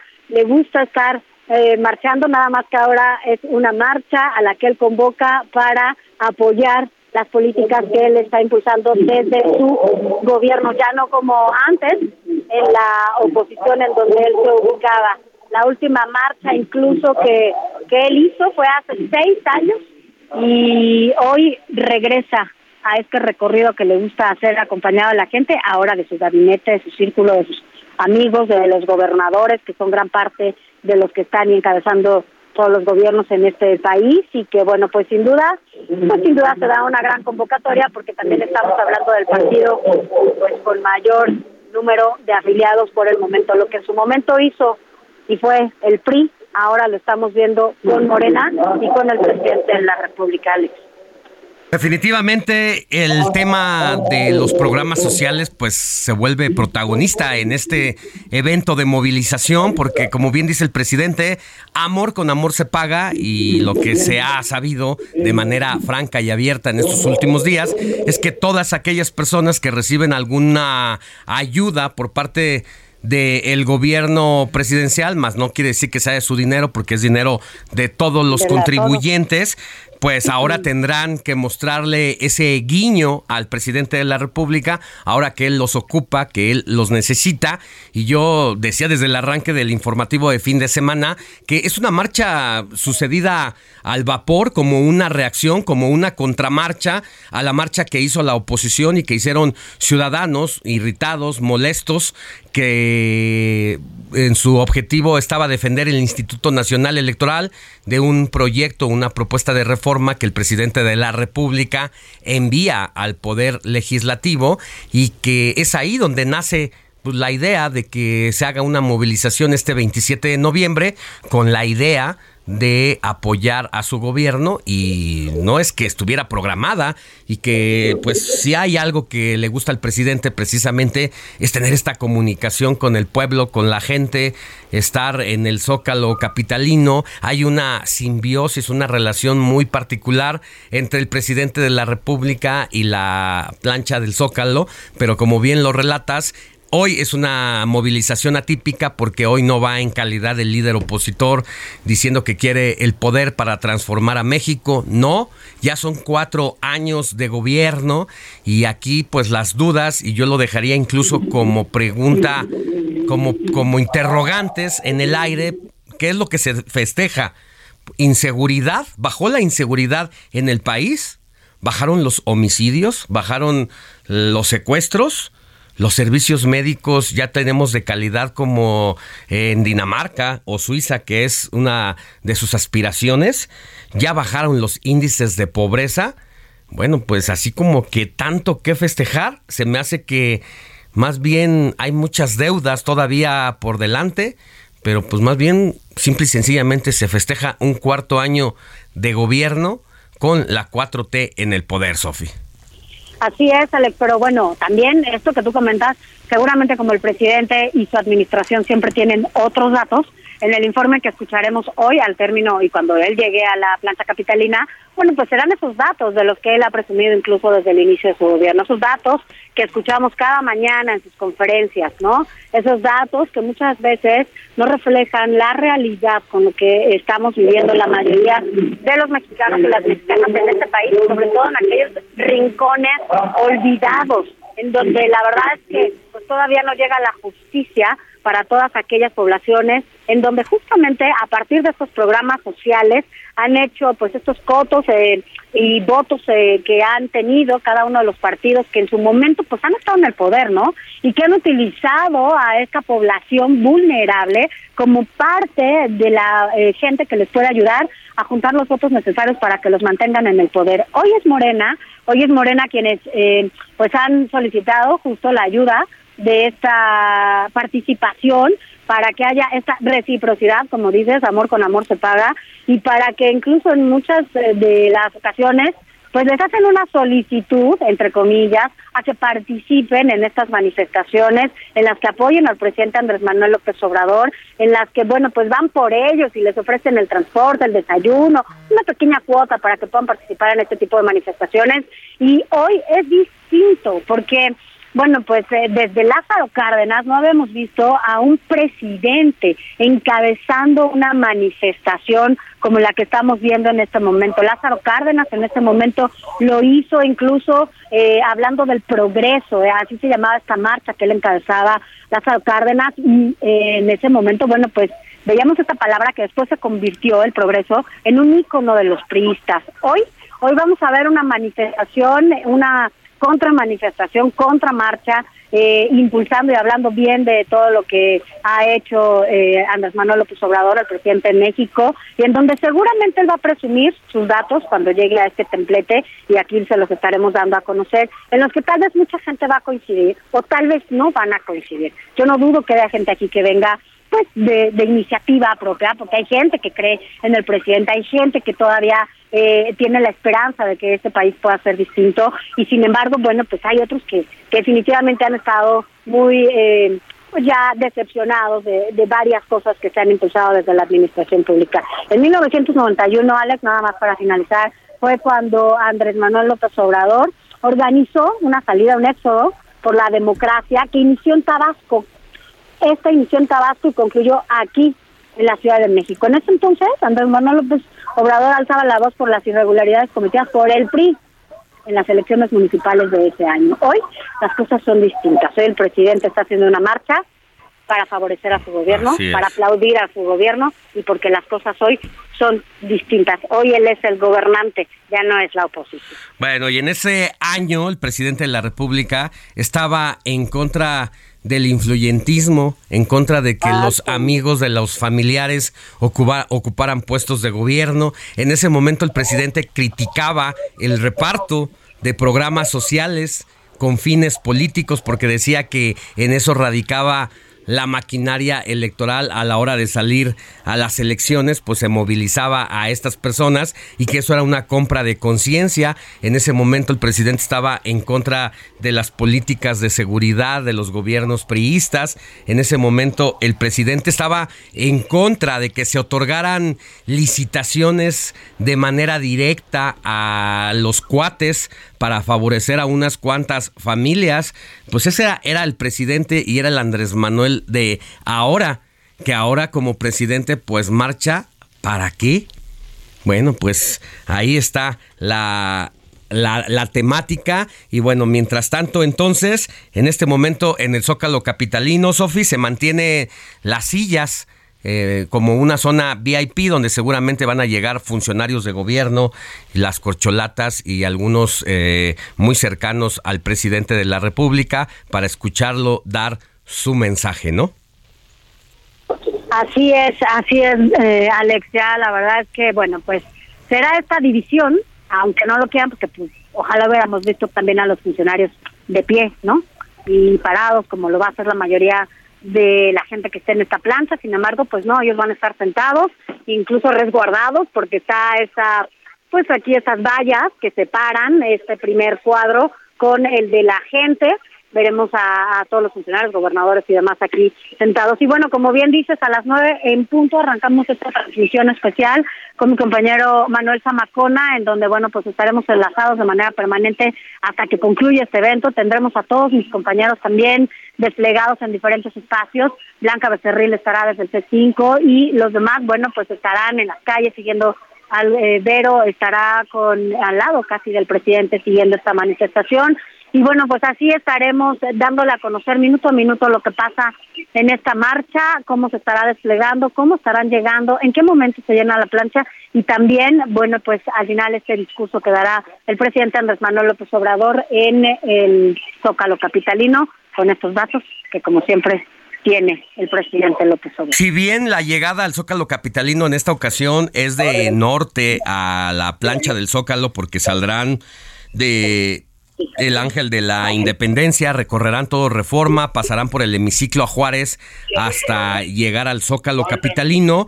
Tengo entendido que también hay movilización por los otros extremos, incluso viniendo de Calzada de Tlalpan, entrarán por Pino Suárez y por 20 de noviembre, muchos contingentes incluso del movimiento afín a René Bejarano y a Dolores Padierna para llenar el zócalo de la Ciudad de México, Sofía.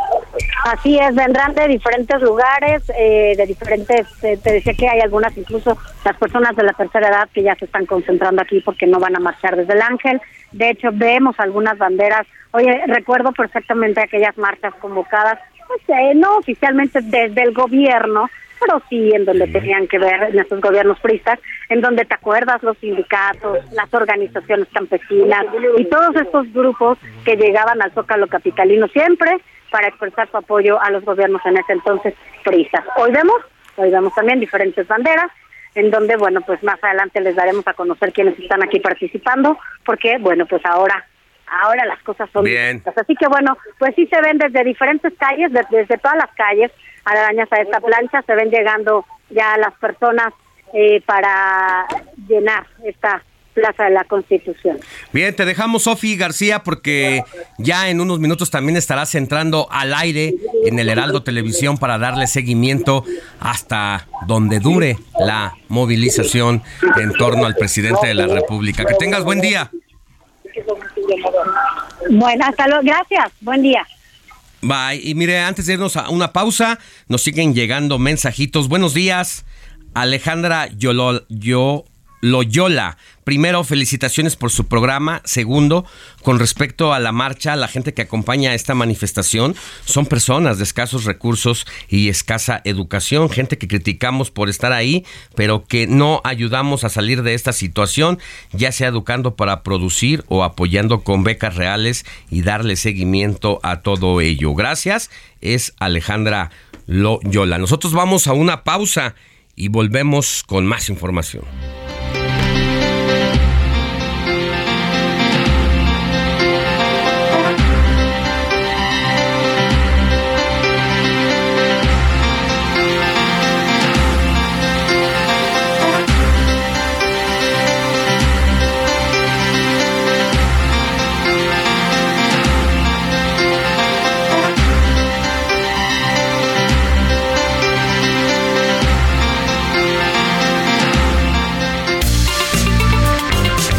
La noticia no descansa. Usted necesita estar bien informado también el fin de semana. Esto es Informativo El Heraldo Fin de Semana. Regresamos.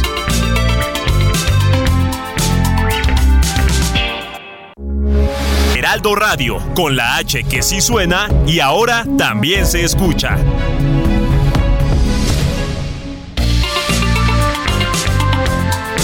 Siga en sintonía con la noticia.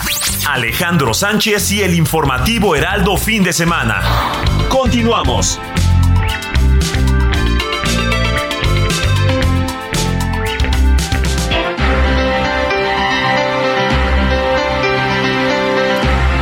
Ya son las 9 de la mañana en punto, hora del centro del país. Agradecemos a todos los que nos escuchan a lo largo y ancho de la República a través de las distintas frecuencias radiofónicas del Heraldo Radio. A usted, si nos acaba de sintonizar, muy buenos días. Recuerde que mis redes sociales son Alex Sánchez MX. Me puede encontrar en Twitter, en Facebook, en Instagram y hasta en TikTok, donde yo personalmente le respondo todas sus preguntas.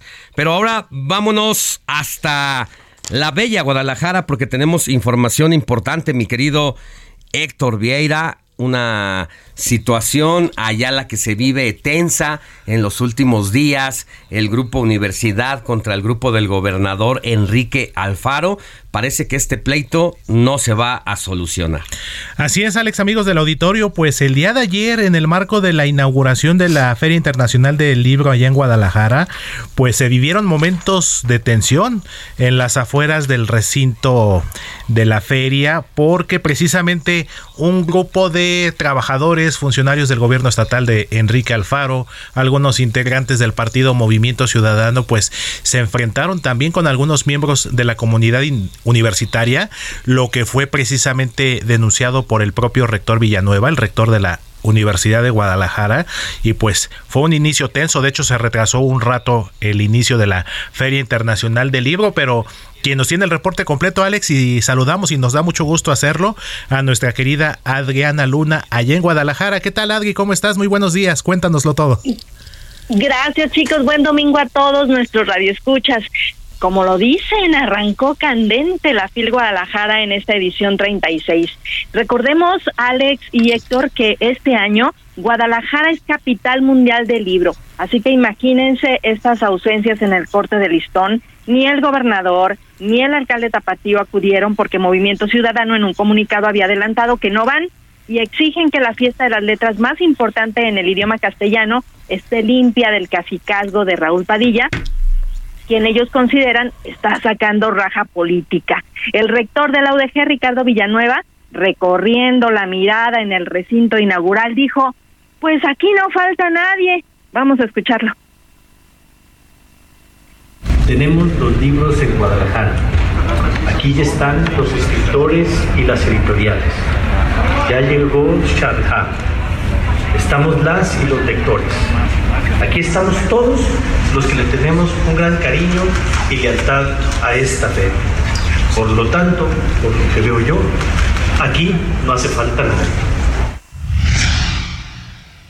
Y afuera hubo una manifestación encabezada por funcionarios emesistas, hasta se armó la rebambaramba, intentos de gresca que fueron solucionados oportunamente. Y recordemos que en la semana, durante la marcha organizada por la UDG, el rugido resonaba con un fuera al faro y ayer resonaba el fuera Padilla. Pero adentro del recinto, el presidente del patronato de la FIL, Raúl Padilla, lanzaba este mensaje político. No hay una sola opinión, idea o valor superior, sino una infinidad de ellas y ninguna puede pretender imponerse al resto aunque provenga de palacio. En una democracia, el poder no toma las calles, propone y da razones, busca persuadir y consensuar. Su tarea es proteger las libertades, no socavarlas, robustecer la democracia, no convertirla en simulacro. Ojalá prevalezca la prudencia, la voluntad de diálogo y los valores democráticos. Ojalá, dice Raúl Padilla. Y este fin de semana platicamos con el alcalde Tapatío Pablo Lemus muy políticamente, nos explicó que la fila está muy contaminada políticamente. Creo que el ambiente político está muy contaminado y no debemos de llevar esa contaminación política a la FIL. ¿El programa de la capitalidad sigue vigente? Claro, y trabajando con la FIL, ¿eh? Los apoyos económicos de Guadalajara para la FIL seguirán. Es más, el apoyo de este año ya se pagó y apoyo para la FIL el próximo año habrá e incluso con un incremento para el año que entra. Es decir, no vamos a regatear recursos para la FIL, por el contrario. Oigan muchachos, pero siempre ha sido así. La fila ha sido pasarela de los políticos más importantes local, nacional e internacionalmente y de hecho se ha jactado de serlo, ¿no? Pero ya hablando de libros, bueno, de artistas que se vuelven escritores, porque en la fila hay de todo, políticos que se vuelven escritores, cantantes que escriben, pero la sorpresa ha sido Miguel Bosé. El cantante español regresó a la FIL como escritor. Hace un año, recuerdan, nos trajo su autobiografía El hijo del capitán Trueno. Si no lo han leído, háganlo. Está muy interesante. Conocen una historia que casi nadie sabe de Miguel Bosé. Ahora llega con su nuevo libro, Bosé, Historia Secreta de mis mejores canciones. Es un regalo para sus fanáticos, para lectores asiduos y para los que van a ser atraídos por su libro que está lleno de fotos. Escuchemos. Más allá de un libro, es un objeto, ¿no? Es un regalo, es un objeto para regalo estupendo que para quien no, no es lector es apetecible porque buscas, salteas, picoteas y vas. Es un poco como tener una enorme mesa ah, para servirte comida, ¿no? Eliges la que más te gusta. Este libro es así, muy ameno.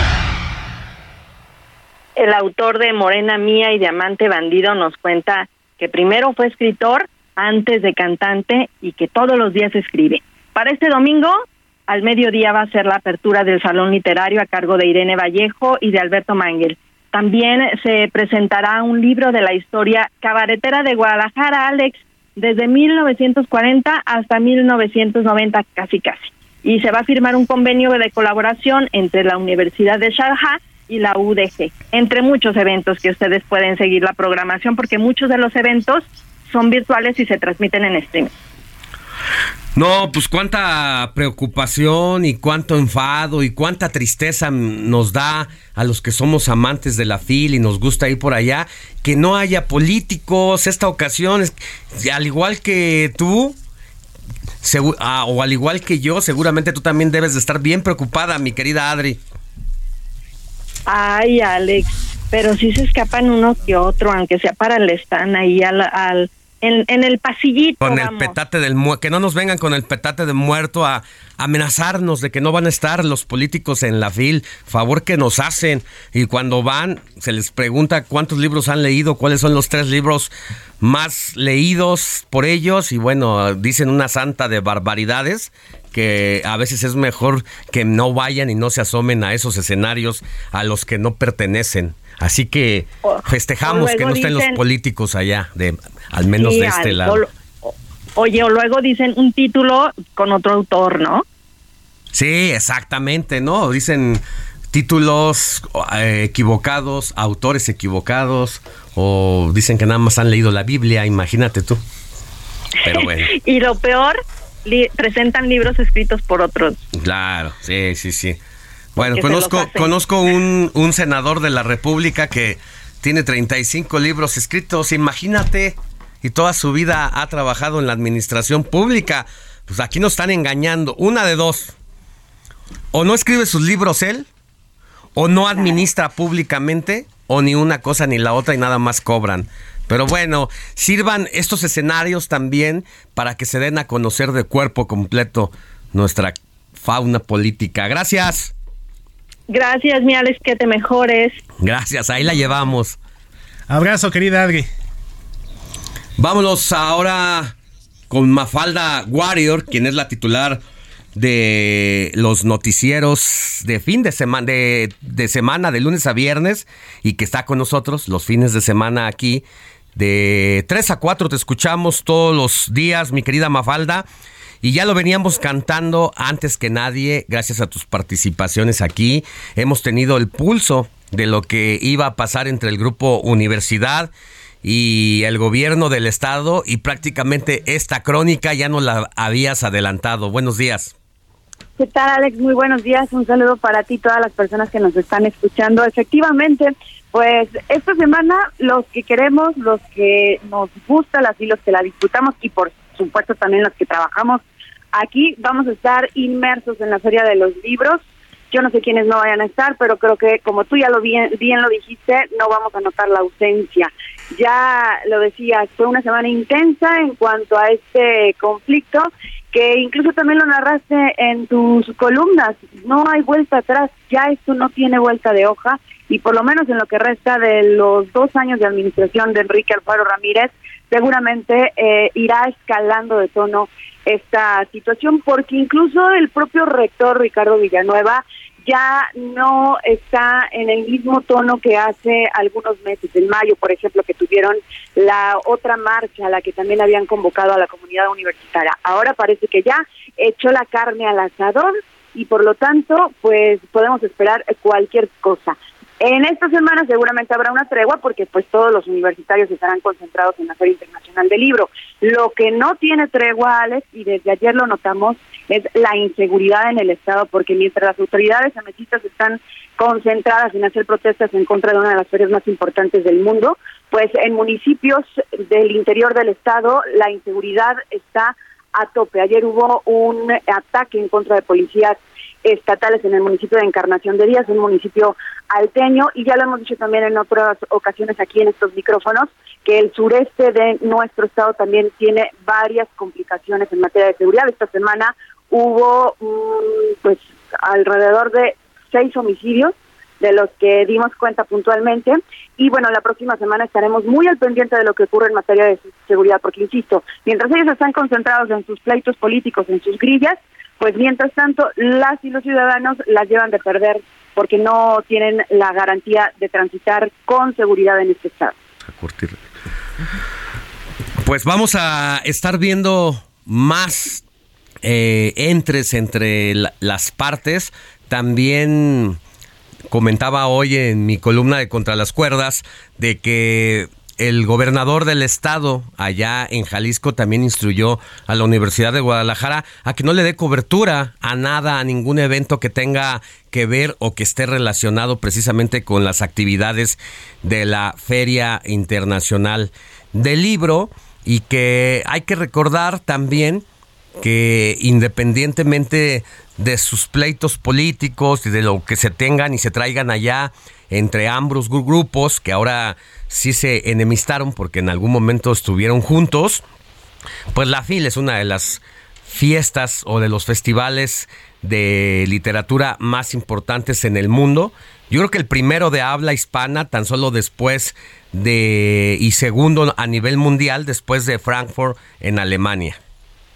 Acabas de decir algo muy importante, Alex. Eh, la televisión pública y la radio pública en nuestro estado, que son Jalisco TV, o en general el sistema jalisciense de radio y televisión, es la primera vez en la historia, desde que yo recuerdo incluso, yo he tenido la oportunidad de trabajar para el Canal 7 haciendo coberturas precisamente de la Feria Internacional del Libro y en esta ocasión es la primera vez en la historia que no van a cubrir y no van a dar seguimiento a todas las actividades culturales cuando se trata precisamente que la televisión y la radio públicas tengan ese acceso directo para transmitirlo a televidentes y radioescuchas. Y en esta ocasión van a ser mutis en torno a todo lo que ocurra, como tú ya lo dijiste, en esta feria tan importante del mundo. Así es. Pues vamos a darle seguimiento a este tema. Nos caen muy bien tus colaboraciones cada fin de semana porque nos haces un corte de caja de lo que pasó, pero sobre todo la perspectiva de lo que viene. Y hay que escucharte todos los días de 3 a 4 de la tarde, mi querida Mafalda por el Heraldo Radio Guadalajara 100.3 de FM. Y si me permites, Alex, toda esta semana vamos a estar transmitiendo en vivo completamente desde la Feria Internacional del Libro. Visítenos en el pasillo WM, en la sala internacional. Muy bien, pues allá te vemos y te escuchamos. Te mando un abrazote, Mafalda. Gracias por estar con nosotros. Buen día. Igualmente, muy buen domingo. Cuando en este momento son las 9 de la mañana con 14 minutos hora del centro de la República Mexicana y nos vamos desde la perla de Occidente, Guadalajara, Jalisco, nos vamos al sur del país, específicamente a la ciudad de Oaxaca, porque también allá se respiran, Alex, como dice la canción Vientos de Cambio porque ya la administración de Alejandro Murat ya está viviendo prácticamente sus últimos días, sus últimas horas, pero quien nos tiene el reporte completo como siempre y como cada semana y saludamos con mucho gusto a nuestro querido pastor Matías Arrazola. ¿Qué tal, pastor? ¿Cómo estás? Muy buenos días. Alejandro, muy buenos días. Le saludamos con gusto en esta mañana desde la ciudad de Oaxaca, en donde, bueno, pues efectivamente, como bien lo mencionas, vientos de cambio se respiran por diferentes asuntos. Hoy por la mañana, por cierto, el gobernador del estado, Alejandro Murat Hinojosa, el gobernador electo Salomón Jara Cruz, se reunió con el secretario de Gobernación momentos antes de la marcha ya en la Ciudad de México. La intención es con la intención de que, pues, eh, tener la posibilidad de tener este trabajo de entrega-recepción de manera tranquila, eh, aunque en los últimos días, bueno, pues mira que ha estado muy movidito en esos momentos cuando en Oaxaca, tenemos a unas horas ya de la elección del nuevo dirigente de la sección 22, que mira que eso no será fácil porque han realizado marchas, acciones. Hoy se habrá seguramente humo blanco con la nueva dirigencia, que por cierto ya está anunciando movilizaciones para la toma de posesión de Salomón Jaracruz, así lo ha anunciado, y por lo tanto, pues te digo que no es tan cómodo como se espera este asunto, pero mientras esto ocurre también, ha habido señalamientos al, eh, al mandatario estatal Alejandro Murat saliente porque pues no realizaron trabajos o, u obras eh, de gran magnitud. Se están concluyendo a, medias algunas obras que todavía pues eh, son inconclusas pero ya se están inaugurando. Así la situación en esos momentos. Mientras esto también ha habido recriminación por el asunto ahora que el viernes fue el Día Internacional de la No Violencia a la Mujer pues acusan también pues, eh, que se han presentado, al menos en esta administración, 715 feminicidios, y esto pues obviamente que no son datos que son que sean de interés o, por lo menos para el gobierno sí le afecta mucho en este caso en su imagen por el hecho de que ha tratado de mantener la tranquilidad y la seguridad en el estado. Y mientras todo esto ocurre pues ahora también el asunto que se vivió anoche 150 autobuses salieron desde la ciudad de Oaxaca con rumbo a la ciudad de México para esta marcha que han concentrado pues los de militantes de Morena, así es que una gran movilización de oaxaqueños que fue convocada ahí por el mismo partido desde la ciudad de Oaxaca. Y todo esto se está viviendo ya a unas horas de que concluya esta misma administración y donde insistimos, pues ahora lo que llama la atención en estos momentos es lo que está anunciando pues la sección 22 con movilizaciones que ha realizado durante estos días con sus asambleas y que para que para el día 1 de diciembre pues están eh, convocando para una marcha masiva. Así es que, como escucharás, pues la situación no es muy tranquila aquí en Oaxaca, Alejandro. Muy bien, pues Pastor, acá ya seguramente tus paisanos en 150 autobuses habrían llegado ya en la madrugada porque ya inició la movilización que seguramente va a ser histórica en la Ciudad de México, en donde por primera vez el presidente de la República no marcha como opositor, sino como inquilino de Palacio Nacional. Y bueno, pues vámonos a, a darles cobertura a este tema. Por lo pronto, muchas gracias por tu participación y que tengas buen día. Te mandamos un abrazo, te escuchamos de lunes a viernes, de 6 a 7 de la mañana y de 3 a 4 de la tarde. Efectivamente, a través del 97.7 aquí en la ciudad de Oaxaca con Heraldo Radio y desde aquí también, pues otro abrazo de vuelta. Abrazo. Y vámonos con Iván Saldaña porque ya tiene todos los pormenores del inicio de esta movilización, cuyas imágenes ya nos llegan aquí a la cabina del Heraldo Radio y donde se ven ríos y ríos de gente como eran esperados estos momentos en el que, como dice el presidente, no son acarreados, solamente son personas que se trasladaron a bordo de distintos eh, camiones y autobuses. Iván, tienes todos los detalles en dónde te encuentras en este momento. Buenos días.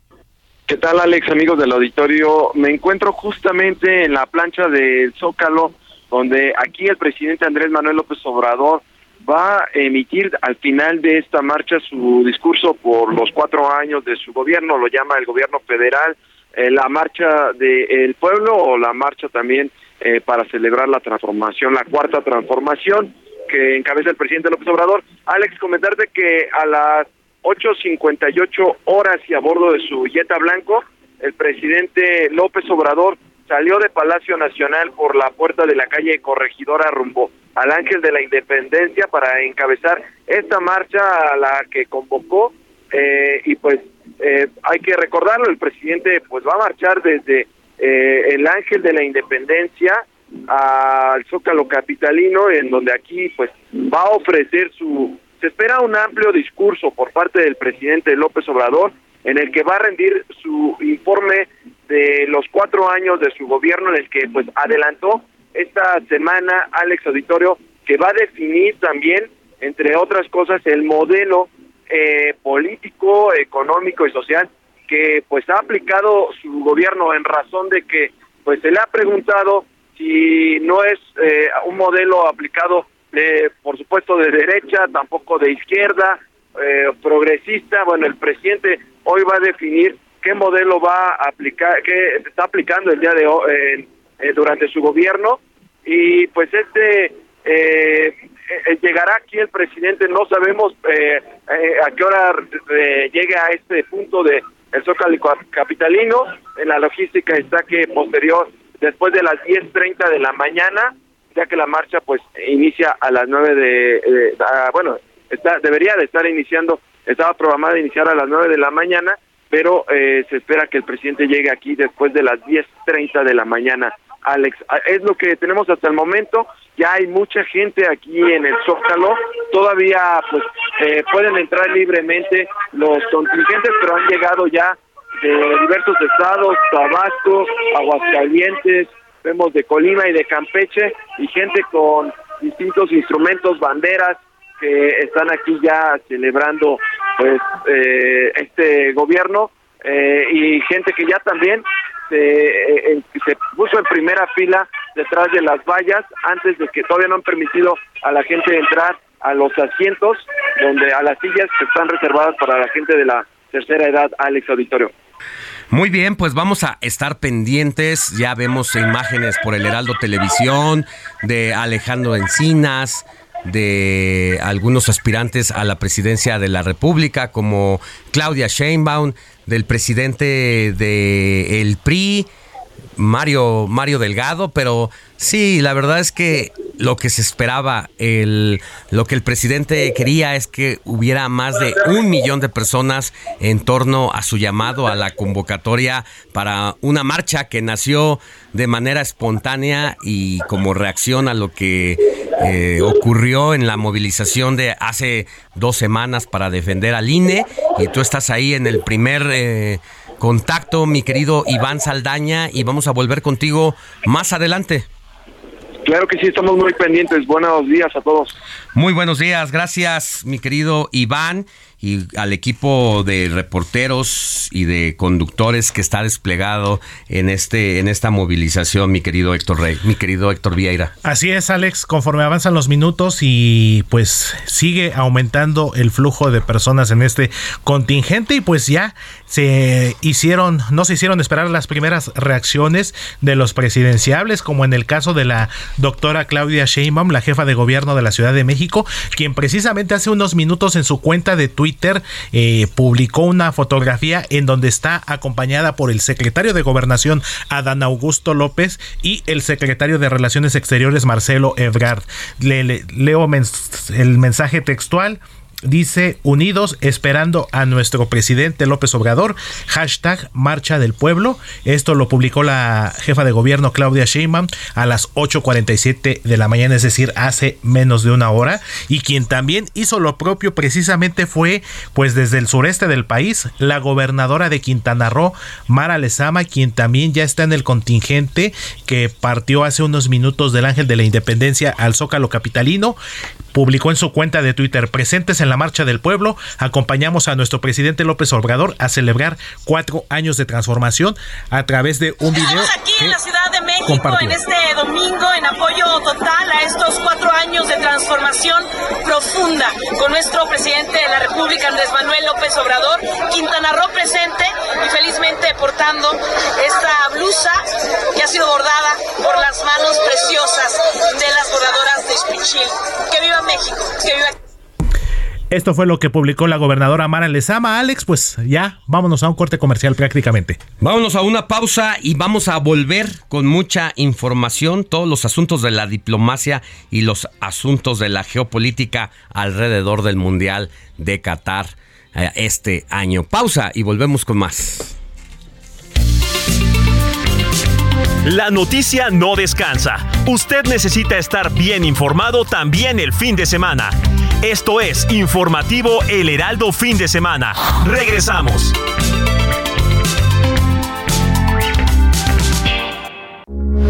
Heraldo Radio, con la H que sí suena y ahora también se escucha.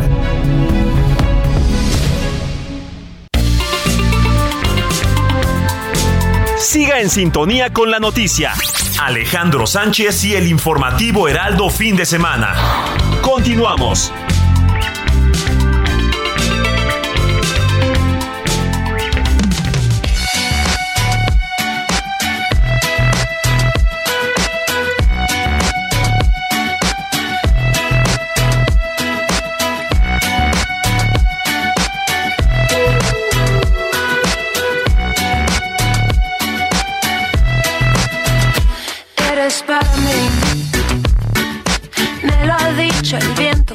Eres para mí. La ha dado el tiempo, eres para mí. Me lo ha dicho el viento, eres para mí. La sombra que pasa, la luz que me abraza, tus ojos mirándome. La calle que canta su canto de diario, el mundo moviéndose. Y yo sé que tienes miedo y no es un buen momento. Y para esto que nos viene sucediendo. Pero eres para mí. 9 de la mañana con 31 minutos, hora del centro del país, y así nos pone de buenas Héctor Vieira con esta selección musical, la última de eh, la emisión de este domingo 27 de noviembre de 2022, mi querido Héctor. Así es, Alex, amigos del auditorio, ahora sí que como quien dice, la última y nos vamos a la última media hora del programa, por supuesto. La última canción de esta selección musical del domingo, Alex, eh, la cantautora mexicana Julieta Venegas, quien el pasado 24 de noviembre, es decir, el pasado jueves, cumplió 52 años y pues estamos escuchando un clásico del pop, precisamente de la década de los 2000, es esto que estamos escuchando que se titula Eres para mí, que forma parte de su disco titulado Limón y Sal, que se estrenó allá por el año 2006 y pues la estamos recordando una faceta...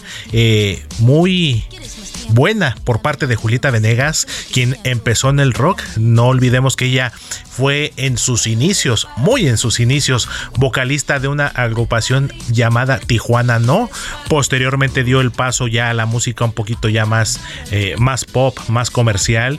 Y pues el despunte de Julieta Venegas fue en el año 2003 con el disco titulado Sí, del que se desprendieron temas como Andar conmigo, como Lento, aunque en esta ocasión la canción elegida fue Eres para mí, del disco Limón y Sal del año 2006 cantante, productora, compositora, eh, compositora actriz. Toca la guitarra, toca varios eh, instrumentos, acordeonista. Y además con un estilo muy particular, con un sello muy especial, con ese triple de voz eh, dulce y con estos ritmos en el pop más comercial que la catapultaron, la llevaron a los primeros lugares de las listas de temas del momento y que ahora se le extraña un poquito porque en su vida como mamá, como esposa, incluso lo decíamos ahorita antes de entrar al aire, ella dejó de radicar en México para irse a Argentina, no sé si todavía siga por allá, pero de que la pasó un tiempo, la pasó, y eso como que la fue alejando de la actualidad porque yo creo que es una mujer que sabe adecuarse a los nuevos tiempos, dar un giro de un ritmo a otro, no siempre es fácil, pero cuando hay talento como el que tiene Julieta Venegas, pues se hace con facilidad y se ve y se escucha bonito. Así es, Alex, eh, y agrada mucho, aunque sí tuvo hace algunos años algunas polémicas personales ahí con el tema de el papá de su hija, pero bueno, ha, sabido sortear esos, eh, esas situaciones. Y bueno, si bien es cierto que ahorita no ha lanzado propiamente un éxito ya nuevo como tal, pero siempre es bueno escucharla, tanto en su faceta ya como música pop, como balada, eh, balada pop, valga la redundancia, y bueno, en sus inicios en el rock, ese movimiento denominado rock en tu idioma que surgió en la segunda mitad de la década de los ochentas. Así es, pues escuchemos un poquito de Eres para mí. Súbele, manito. Mi cuerpo que no tiene peso si escucho tu voz llamándome. Y yo sé que tienes miedo y no es un buen momento para ti. Y para esto que nos viene sucediendo sentir más de la cuenta. El corazón es un músculo, si no la te revienta. Extraño mirarte de lejos, de hacernos los tontos. Parecemos tan viejos. Tiempo, hmm, ¿quieres más tiempo? Mírame la piel, ¿no ves acaso lo que siento? Tú eres para mí, yo soy para ti. El viento me lo dijo con un soplo suave, sí, yo sé. Comparte tus comentarios y denuncias en el WhatsApp del informativo fin de semana. Escríbenos o envíanos un mensaje de voz al 55 91 63 51 19.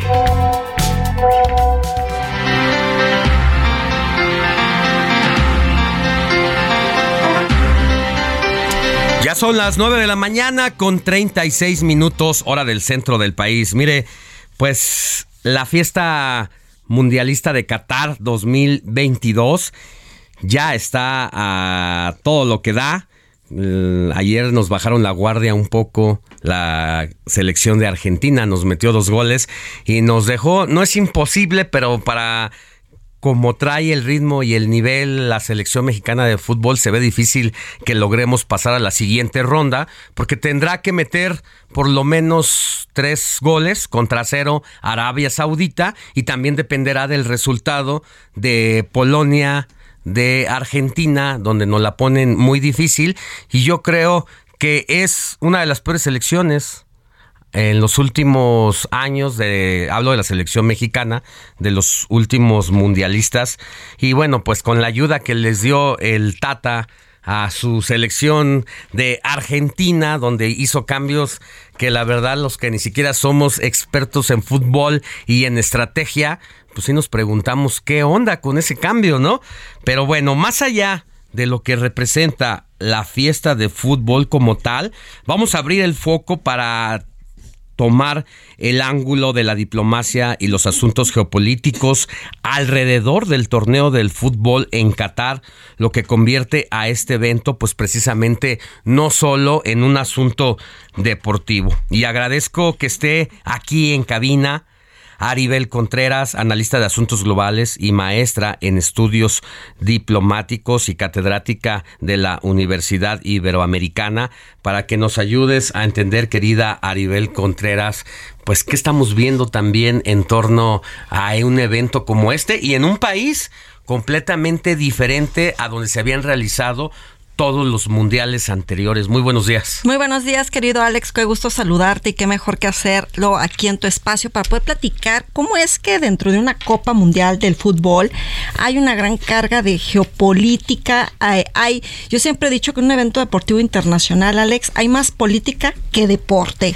¿Por qué comento esto? Porque a la luz de las 22 ediciones que se han venido realizando las Copas Mundiales, hemos venido viendo que hay una gran tendencia por un lado, se destapan los casos de corrupción, es decir, eh, se pone sobre la mesa hasta esta copa en Qatar, donde eh, hay sobornos, hay una gran red de corrupción al interior de la FIFA para designar las sedes de estos mundiales, lo cual me parece terrible, denigrante, porque por un lado es la corrupción, pero por otro lado no hay una distribución equitativa geográficamente para la asignación de las sedes. Eh, justamente porque los países en desarrollo pues no cuentan con los recursos suficientes, no muchas ocasiones, para poder postularse. En esta ocasión, en esta edición en Qatar, pues vemos que es la primera vez que se realiza en un país de Medio Oriente, donde ahora hay un gran escrutinio internacional hacia esta nación de más de casi 3 millones de habitantes, porque ellos tuvieron que contratar una gran cantidad de migrantes, puesto que al interior hay toda una conformación social. Ah, porque decías, es cierto, no hay una gran eh, oportunidad para las demás naciones donde se lleve a cabo esta fiebre o esta, esta justa deportiva. Ya eso hace desigual. Pero cuando se escogen las naciones y se llevan a cabo los eventos deportivos, como ocurre en Qatar 2022, hay que decir que es un país que se preparó desde 10 años antes y que las desigualdades al interior ahora, una vez ya designada la sede, son terribles porque sí, vemos en las imágenes de televisión, en las imágenes en redes sociales de lo que es el emporio que se construyó en Qatar para esta justa pero ¿qué ocurre en el entorno para el desarrollo de esas naciones? Es una especie de esclavitud moderna.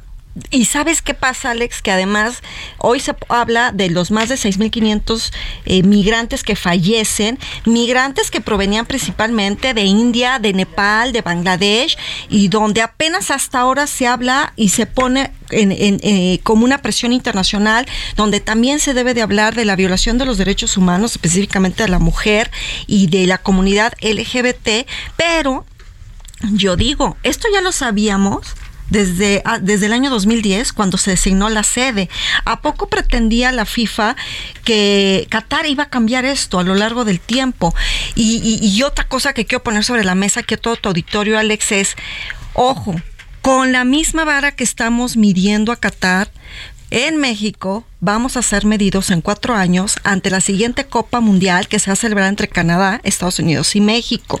La primera eh, Copa del Mundo en donde se van a compartir las naciones, eh, los estadios, ¿no? Y el, y el evento. Bueno, de hecho ya hubo otra Copa entre Corea del Sur y Japón que, que se compartió, pero esta es una Copa de América del Norte. Y sabes que, Alex, eso es algo preocupante porque cada vez vemos que justo son en estos espacios deportivos donde se busca socialmente manifestar, señalar a las naciones y donde a nosotros no nos va a gustar como mexicanos que se hable también de la gran corrupción que estamos, porque nosotros tenemos más corrupción que Qatar, y donde se va a hablar de los feminicidios y donde se va a hablar de toda una serie de temas de agenda doméstica, donde tendremos eh, que estar preparados porque aunque el campo de fútbol no es el foro de las Naciones Unidas, sí hay que identificar la, la, diferencia entre lo que es la diplomacia deportiva que hace el país sede versus la presión internacional, el escrutinio que se genera por justo ser la sede de, este gran evento eh, que se realiza cada cuatro años, Alex. Ahora, otro de los grandes temas dentro de esta gran temática futbolera en esta ocasión tiene que ver con el tema de la eh, desigualdad de género y los derechos humanos. ¿Cuántas manifestaciones en cuántos partidos de la semana pasada hubo en torno a naciones como eh, Alemania, que se taparon la boca, Irán, que no cantó el himno nacional? Es decir, hasta dónde también eh, nos sacude y nos lleva a que de ahí se desprendan cambios o solamente se visibiliza y ahí se queda? ¿Hacia dónde va eso? Me encanta tu cuestionamiento, Alex, porque importante desde mi perspectiva es que bloqueando o señalando una nación no se logran los cambios. Es justo a través del diálogo, es justo a través de esta apertura donde Qatar, un, país con un gobierno autoritario, eh, opresor, interesante que ellos estuvieron dispuestos a abrir las puertas de su casa, donde uno como turista también tiene que cumplir y acatar las reglas, Alex. Eso es algo también importante. Y acatar las reglas, literal. Hay que acatar las reglas en Qatar, ¿no? Y, y, por el otro lado, es a través de justo este tipo de convivencias multiculturales, donde también, en este caso, Qatar podrá desde la sociedad eh, permear otras eh, culturas, podrá eh, permear otras ideologías y de esa manera a lo mejor a un largo plazo generar estos ajustes, pero no es a través del boicot que se va a lograr, ni, ni, tampoco podemos pretender que eh, el emir lo va a hacer. Es a través de la sociedad que pudiera empujarse para que se logre. Pero la Copa Mundial en Qatar, creo yo que estamos viendo más tintes geopolíticos que, que deportivos, Alex. Definitivamente, con todo y las sorpresas que nos ha dado en cuanto a resultados, en cuanto a juego, en cuanto a selecciones. Eh, el, el, Mundial de Qatar 2022, pero sí la manifestación en torno... Ahora, yo creo que no es nuevo, yo creo que ha ocurrido, yo recuerdo el Mundial del 86, el tema de precisamente que venía Argentina, que se lleva la copa, eh, el juego contra Inglaterra, eh, la carga política que había en torno por el tema de la guerra de las Malvinas, no es nuevo, pero con el uso de las redes sociales en la era de la comunicación digital, hoy tenemos más conciencia y más información y lo abordamos como lo estamos haciendo ahora aquí en este espacio, también desde ángulos diversos. Totalmente, Alex, porque entonces también quiere decir que... Eh, ha habido una ineficacia por parte de los foros, de los organismos multilaterales, donde nosotros como sociedad civil vemos que como no hay cambios de donde, desde la esfera política, entonces acudimos a este tipo de espacios deportivos para poder expresarnos. Eh, hay una gran serie de reglas que se tienen que cumplir a nivel social en un país musulmán, sí. en un país árabe, donde ya se nos había dicho lo, lo que sí se podía y lo que no. Pero también estamos viendo que también hay aficionados que se están pasando. No, no, no. Alex. Aquí nos gusta y la afición mexicana somos bravucones, nos gusta estar al límite de las cosas. Yo veía eh, las primeras imágenes y yo no las festejé para nada. A mí no se me hacía gracioso ver a un mexicano con una bocina cargando sobre el lomo al estilo pípela, llegando a una nación donde escandalizar en vía pública pues está penado y no se puede hacer y llegar a hacerte el gracioso con el fierro viejo que vendan, pues no, no le veo yo la gracia, no le veo la gracia decir que me llevé un litro de A alcohol para y que pude violar las normas de allá, porque pues es jugarle y al rato la Cancillería mexicana va a estar ahí involucrada en esos asuntos. que ya ha hecho, ya ha hecho atenciones a cuatro mexicanos en cuestión de protección consular, de ahí la importancia de la creación de este centro México en Qatar.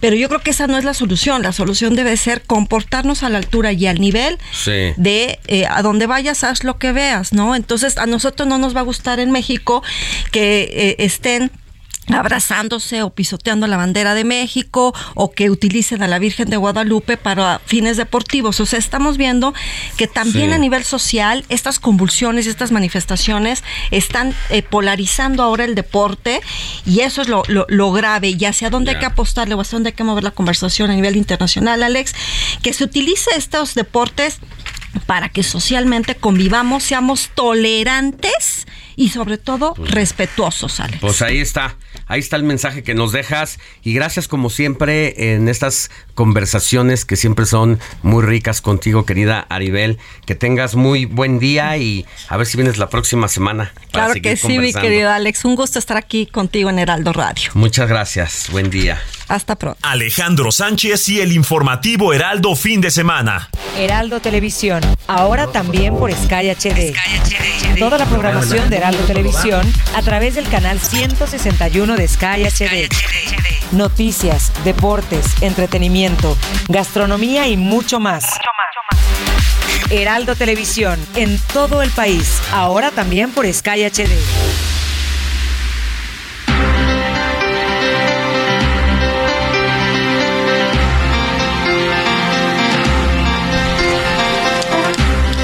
Cuando en este momento son las 9 de la mañana con 48 minutos hora del centro de la República Mexicana. Alex, amigos del auditorio, pues vamos al estado de Quintana Roo al sur de la República Mexicana porque tenemos información importante de allá porque precisamente previo a su participación en la marcha de este domingo, la gobernadora de la entidad, Mara Lezama, pues ya clausuró formalmente esto que se le denomina la temporada de arribo de sargazo. Eh, la gobernadora Lezama explicó este procedimiento y agradeció la participación de todos los quintanarroenses quienes se dieron a la labor de combatir el arribo de esta de esta alga. Al participar en el foro Buenas Prácticas y Lecciones Aprendidas en relación con la atención y manejo del sargazo, que se realizó en el auditorio de la novena región naval, la gobernadora Mara Lezama afirmó que esta alga es una amenaza y se debe combatir con estrategia y sin tregua. Además, consideró oportuno empezar la preparación para el próximo año a fin de mitigar los efectos adversos que ocasiona el sargazo para proteger la actividad principal de la entidad, que es el turismo, y con eso lograr juntos eh, generar la prosperidad compartida que tanto se requiere. Así lo afirmó la gobernadora Mara Lezama, quien por último destacó que tan solo en este año se recogieron 50 mil toneladas de sargazo y cerca de 200 mil toneladas, esto en los últimos cuatro años, en las 40 playas públicas de la entidad. Entonces es la información que tenemos en este momento de la gobernadora Mara Lezama, pues ya con la clausura de esta temporada de sargazo. Gracias, Héctor. Seguimos pendientes, Alex.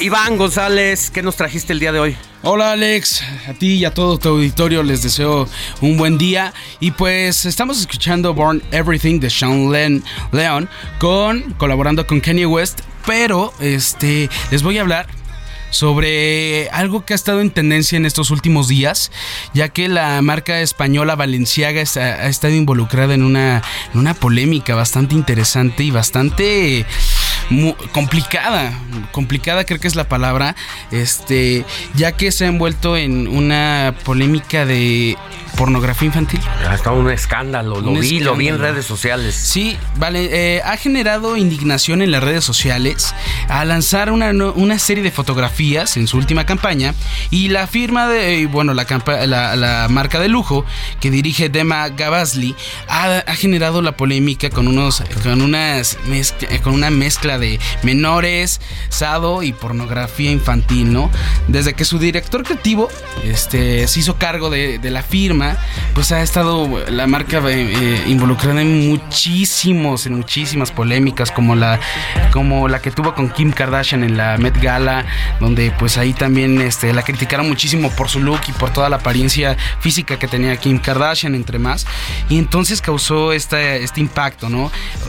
La, no ha pasado por una buena racha la marca, la verdad. Sigue sacando colaboraciones, sigue lanzando productos que se siguen vendiendo, evidentemente.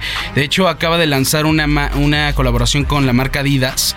Este que la verdad es, está interesante, está muy interesante. También con Crocs, la marca de, de chanclitas, de, chanclitas, sandalias. de sandalias. Sacó unas botas bastante interesantes que están arriba de los 18 mil pesos, pero están bastante, bastante bonitas. Y bueno, en esta, en este, esta campaña eh, de fotografía está hecha por Gabriel Galimbertini. Eh, las imágenes eran parte de una serie de proyectos llamada Toy Stories que pretendía lanzar accesorios para, la, para el hogar y para ello en la escena aparecían modelos infantiles, este, sosteniendo muñecos de peluche que estaban vestidos con accesorios y prendas asociadas al sadomasoquismo. Entonces es ahí cuando ya empieza a, tornarse pues bizarra la cosa, ¿no? O sea, una campaña que pensaban que iba a ser algo estilizado, algo bonito, algo fancy, pues resultó en algo totalmente grotesco, bizarro y que definitivamente la gente se dio cuenta de estas, de estas cuestiones y pues empezó a criticar a la marca. Además, en alguna de las fotografías se apreciaba documentos sobre pornografía infantil, o sea, aparecen documentos sobre pornografía infantil, de casos de pornografía infantil, entonces creo que está, está, está raro, está, está complicado. ¿Por qué lo hicieron? ¿Por qué no lo hicieron? Están aludiendo a eso. ¿Quieren llamar la atención o qué quiere la marca, no? Eh, la marca ya se postuló. lo que va a querer siempre es vender, pero ¿a qué costa, no? Exacto. Este, y que hablen de ella. D- dicen que la publicidad Que, mala no mala. existe. O sea, pero no, hay, hay niveles de Sí, hay niveles. Y, y de hecho ya, ya emitió un comunicado a través de su perfil de Instagram, la marca española, y comentó. Nos disculpamos sinceramente por cualquier ofensa que haya podido causar nuestra campaña para las fiestas. Nuestros bolsos de peluche no deberían haber aparecido con niños en esta campaña. Hemos retirado inmediatamente la campaña de todas las plataformas. Pedimos disculpas para mostrar, eh, para mostrar documentos inquietantes en nuestra campaña. Entonces, pues eso es lo que les traigo. Este, si gustan, si quieren saber más sobre esta, sobre esta, sobre esta, estas campañas y estos temas, pues búsquenme a través de mis redes sociales, Diego Iván Gonza en Instagram y en Twitter, Muy Iván bien. González. Pues nosotros llegamos al fin de esta emisión de domingo 27 de noviembre. Le vamos a dejar todo lo de la marcha de este día con López Obrador, quien ya va rumbo al Zócalo con los amigos de Periodismo de Emergencia. Hasta la próxima.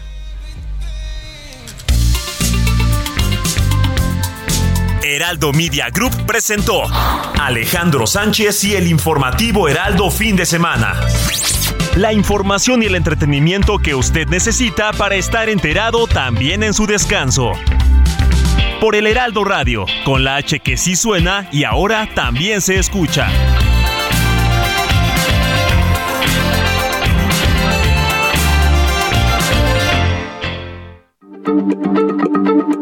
Heraldo Radio, la H se lee, se comparte, se ve y ahora también se escucha.